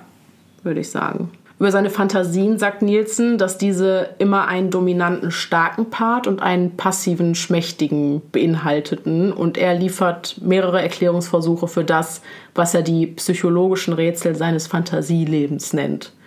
Beim Geschlechtsverkehr, sagt er, ist die magische Zahl 2, da er immer schon ein Einzelgänger war reagierte sein Unterbewusstsein, indem es sich in zwei sexuelle Elemente aufspaltete. Diese beiden Typen in seiner sexuellen Vorstellung entsprachen immer dem alten Mann und dem Jungen, wobei der Mann aktiv und der Junge völlig passiv war. Diese Passivität, sagt Nielsen, reichte von betrunken, betäubt, schlafend, komatös bis hin zu Tod. Mhm. Nielsens Psyche war der Kurator dieser beiden Teile. Die sexuelle Erregung kam aus der Kombination von extremer Passivität und absoluter Macht. Und das hat man ja auch wieder, wenn sein Großvater ihn wirklich missbraucht hat. Da hat man ja auch dieses extreme Machtgefälle wieder. Dann habe ich einen Bezug zu seinem ersten Mord an Stephen Holmes. Das war ja sein erstes Opfer. Und als er ihn in seine Wohnung gebracht hatte, bekam er plötzlich Flashbacks von einer seiner pubertären Träume, die eben dem mhm. typischen Muster entsprachen. Gleichzeitig wollte er in diesem Moment nicht, dass, ja, dass dieser Moment endet und dass der junge Mann Teil seiner alter Mann-Spiegel-Fantasie wird. Spezifischer sagt er, er wollte zu diesem alten Mann werden und dass der Körper des jungen Mannes ihn selbst repräsentiert. Nielsen selbst beschreibt seine Mordrituale als Dualismus und eine verdrehte Art, sich selbst näher zu kommen. Mit anderen Worten war das die Möglichkeit, Sex mit sich selbst haben zu können. Hierbei spielt Narzissmus natürlich eine sehr große Rolle. Mhm. Wenn der Leichnam aus dem Weg geschafft wird und sich durch Verwesungsprozesse verändert, wird er zu etwas Neuem. Das Paradoxe ist, dass er die Leichen, während sie in Gebrauch waren, versuchte so rein und so lebendig zu halten wie möglich durch das Pudern und mhm. Waschen mhm. und weiß ich nicht. Sobald aber der Verwesungsprozess eintrat, sah er nicht länger die Verbindung mit der einst lebenden Person. Durch diesen Verwesungsprozess wurden sie zu etwas anderem, einem komplett anderem Objekt, dem er sich neu zuwenden konnte. Okay, oh krass. Und mir ist aufgefallen, dass Nielsen bei der Schilderung seiner Fantasien auffällig oft Begriffe wie Entfremdung, Dissoziation oder Aufspalten verwendet. Dass ich da beim Lesen echt manchmal den Eindruck bekommen habe, dass der vielleicht eine dissoziative Identitätsstörung haben könnte. Ich glaube, das ist besser bekannt als multiple Persönlichkeits Störung, so hieß es früher. Aber wenn man sich so sein Manuskript anguckt und was er so erzählt, er scheint ja jetzt nicht wirklich große Erinnerungslücken zu haben. Er kann zwar schlecht zwischen Realität und Fantasie unterscheiden, aber es ist ja jetzt nicht so, als würden komplette Teile seiner Erinnerung fehlen und so. Also es ist definitiv nicht ausreichend für eine Diagnose. Er wurde auch nie offiziell diagnostiziert, aber er hat auf jeden Fall Züge davon. Brian Masters hat sich natürlich auch so seine Gedanken über Nielsens Fantasieleben gemacht und er sagt, dass der Tod des Großvaters bei Nielsen eine Assoziation zwischen Tod und Liebe verursachte. Soweit, so gut, das wissen wir jetzt auch. Und dass Nielsen, wenn er Talkumpuder für seine Spiegelfantasie auftrug, um tot auszusehen, das lehnt Nielsen aber von sich ab. Er sagt, dass sich tot schminken hat nichts mit dem Wunsch, tot auszusehen zu tun. Es geht vielmehr darum, so sehr wie es nur geht, wie jemand anderes auszusehen. Bei dieser Gelegenheit hast du den jungen Mann, du badest ihn und dann wird er zu mir, sagt er. Boah, ist das alles komplex. Ja, also ja, aus diesem Zitat geht ja auch schon hervor, dass Nielsen seine Opfer nicht wirklich als reale Menschen gesehen hat mit einer Geschichte. Nee, ich verstehe gerade, was du meinst. Er, genau. hat, er hat diese Menschen als seine Chance gesehen, seine Spiegelfantasie genau, auszuleben, genau. in der er zu diesem Menschen wurde, der da gerade halt lag, den er gerade das Leben genommen hat. Mhm. Und er aber sein richtiges Ich, wow, zu jemand anderem gemacht hat. Mhm. Also quasi wirklich hat er diese Menschen benutzt, um seine Spiegelfantasie ausleben genau. zu können. Ja, und das wird halt auch ganz klar dadurch, dass er 15 junge Männer in seinem Manuskript nur aufgrund ihrer Äußerlichkeiten beschreibt und bei seinen Schilderungen niemals den körperlichen Akt des Tötens, geschweige denn die Angst in den Augen der mhm. Opfer oder sowas erwähnt. Er grenzt die Persönlichkeit komplett von seinen Opfern ab. Brian Masters vergleicht Nielsen außerdem in Killing for Company mit Peter Kürten, dem Vampir von Düsseldorf, und bei dem handelt es sich ja um einen Lustmörder. Tatsächlich passen auch zahlreiche Definitionen des Lustmordes zu Nielsens Taten, so zum Beispiel das Erlangen von Befriedigung durch das Spielen mit toten Körpern und die Faszination von toten Genitalien. Nielsen verrät auch in seinem Manuskript, dass er bestimmte Körperteile, insbesondere die Genitalien seiner Opfer, gerne als Trophäen behalten hätte, wenn er nur eine Flüssigkeit gehabt hätte, um diese konservieren zu können. Mhm. Lustmorde und Nekrophilie sind außerdem eng miteinander verwandt und treten nicht selten gemeinsam auf. Nielsen selbst streitet aber vehement ab, ein Lustmörder zu sein und erst recht kein Nekrophiler. Denn der Akt des Tötens habe ihn niemals sexuell erregt. Und um die Leiche attraktiv finden zu können, musste er sich sogar vorstellen, das Opfer zufällig getroffen zu haben und verdrängen, dass er selbst es war, der dem jungen Mann das Leben nahm. Er scheint sich also eher darüber im Klaren zu sein, was er nicht ist, als darüber, was er ist. Ja. Und ich finde okay. dieses, er musste verdrängen, dass er selbst es war, der den Jungen getötet hat. Ja. Das ist ja auch wieder, da siehst du, wie sehr er sich davon abgrenzt. Er sieht seine Opfer nicht als Menschen. Das sind für ihn Werkzeuge, um seine Fantasien umzusetzen. Mhm. Zu der Zerstückelung und Entsorgung der Leichen sagt er, dass dieses Verhalten dem entspricht, wie sich eine normale Person, die sich mit einer so extraordinären Lage konfrontiert sieht, verhalten würde. Und warum es ausgerechnet diese Menschen getroffen hat, kann er sich bis heute selbst nicht beantworten. Und ich glaube tatsächlich, dass wir jetzt eigentlich alles besprochen haben, wozu Nielsen Stellung genommen hat, um sich ein Bild zu machen, wie er sich selbst analysiert. Dem würde ich jetzt einmal kurz gerne die Diagnosen der Psychiater gegenüberstellen, die eben unzählige Gespräche mit Nielsen geführt haben während des Prozesses, einfach um die Frage der Schuldfähigkeit zu klären. Ja, ist Nielsen in so großem Maße psychisch krank, dass er nicht schuldfähig ist? Oder er ein manipulativer, kaltblütiger Mörder. Erstmal sei gesagt, dass es wahnsinnig schwierig war, Nielsen zu diagnostizieren, da mit ziemlich sicherer Wahrscheinlichkeit davon ausgegangen werden kann, dass bei ihm nicht nur eine, sondern gleich mehrere Persönlichkeitsstörungen vorliegen. Ein Psychiater diagnostizierte Nielsen mit einer seltenen Form des Borderline-Syndroms, bei dem seine Persönlichkeit zwischen einem scheinbar normalen, und einem stark schizoiden Zustand, der an einer Psychose grenzt, hin und her schwankt. Und dieser Annahme, dass Nielsen tatsächlich über zwei verschiedene Seinszustände verfügt, stimmten viele der psychologischen Kollegen auch zu.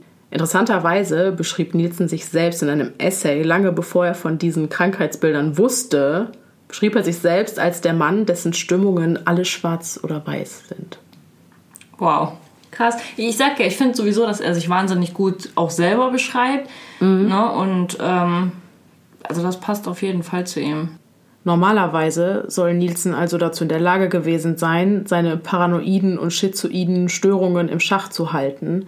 Aber das führte eben dazu, dass sich ein Druck aufbaute, der sich irgendwann entladen musste. Und das geschah eben in diesen episodischen Zusammenbrüchen, die von psychosexueller und gewalttätiger Natur und scheinbar auch ohne Motiv waren.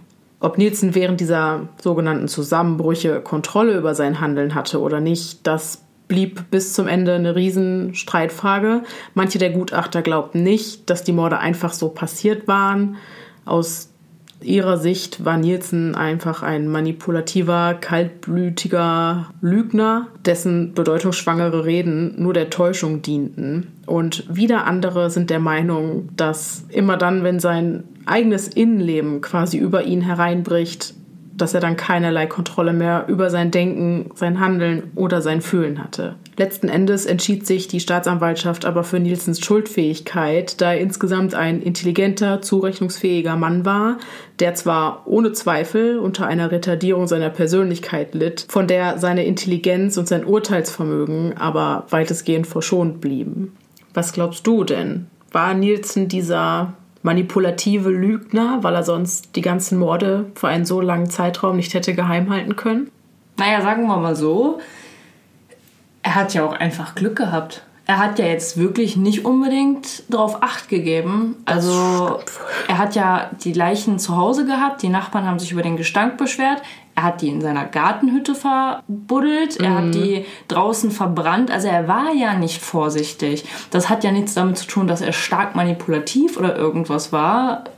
Ich weiß nicht. Wenn, dann müsste er jetzt im Nachhinein manipulativ genau. sein. Also ich lege mein Manuskript und das, was ich in den Büchern ja. erzähle, alles darauf aus, mich als psychisch unzurechnungsfähig dastehen, dastehen zu lassen. Zu lassen. Ja. Ich bleibe dabei, dass er kein böser Mensch ist, also dass er nicht bösartig geboren wurde mhm. oder irgendwie einfach nur dieses manipulative Monster ist. Mhm.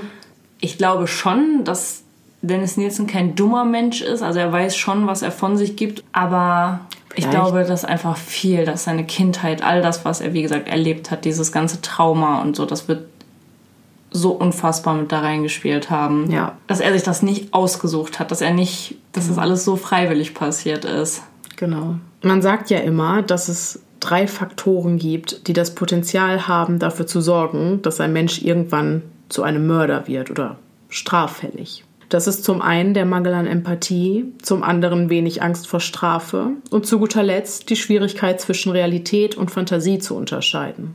Nielsens Lebenslauf zeigt mehrfach, dass all diese Eigenschaften ausgeprägte Bestandteile seiner Persönlichkeit gewesen sind. Und wer weiß, vielleicht hätte man noch eingreifen können, wenn man das rechtzeitig erkannt hätte.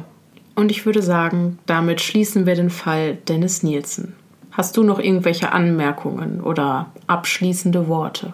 Es ist ein wahnsinnig komplexer Fall, ein wahnsinnig komplexer Mensch, mhm. unfassbar interessant Viel mehr kann ich dazu auch nicht mehr sagen. Wir haben auch viel drüber gesprochen. Ja. Ich bin auch, um ehrlich zu sein, jetzt ein bisschen froh, wenn ich mich jetzt nicht mehr mit Dennis Nielsen befassen muss, weil ja. er mich jetzt so viele Wochen tagtäglich begleitet hat in meinem Alltag. Es ist Zeit, Abschied zu nehmen. Ja. Es wird Zeit. Ja, ihr könnt mir auch gerne schreiben, was eure Schlüsse sind, die ihr aus diesen ganzen Informationen zieht. Schreibt mir entweder bei Instagram podcast.stimmen im Kopf, heiße ich da, oder schreibt mir eine E-Mail an podcast.stimmen im Kopf at gmail.com und ich bin sehr gespannt, ja, eure Meinungen zu dem ganzen Thema zu lesen. Ja, du bist aber auch ganz bei mir, oder? Also ja, ja, ja, ja. Ich sowieso. Wie gesagt, ich habe ähm, ein bisschen zu viel Zeit mit Dennis Nielsen verbracht gefühlt. Genau, es ist Zeit, Abschied zu nehmen von diesem Fall, von Dennis Nielsen, von euch da draußen. Ich hoffe, wir hören uns beim nächsten Mal wieder. Ach so, die Home-Videos sind alle bei Instagram hochgeladen. Da mhm. könnt ihr euch einen Eindruck von der Art und Weise machen, wie er sich so gibt. So, jetzt aber, es ist Zeit, Abschied zu nehmen. Ich hoffe, wir hören uns beim nächsten Mal. Bis dahin, bleibt sicher. Es, es ist gefährlich da draußen.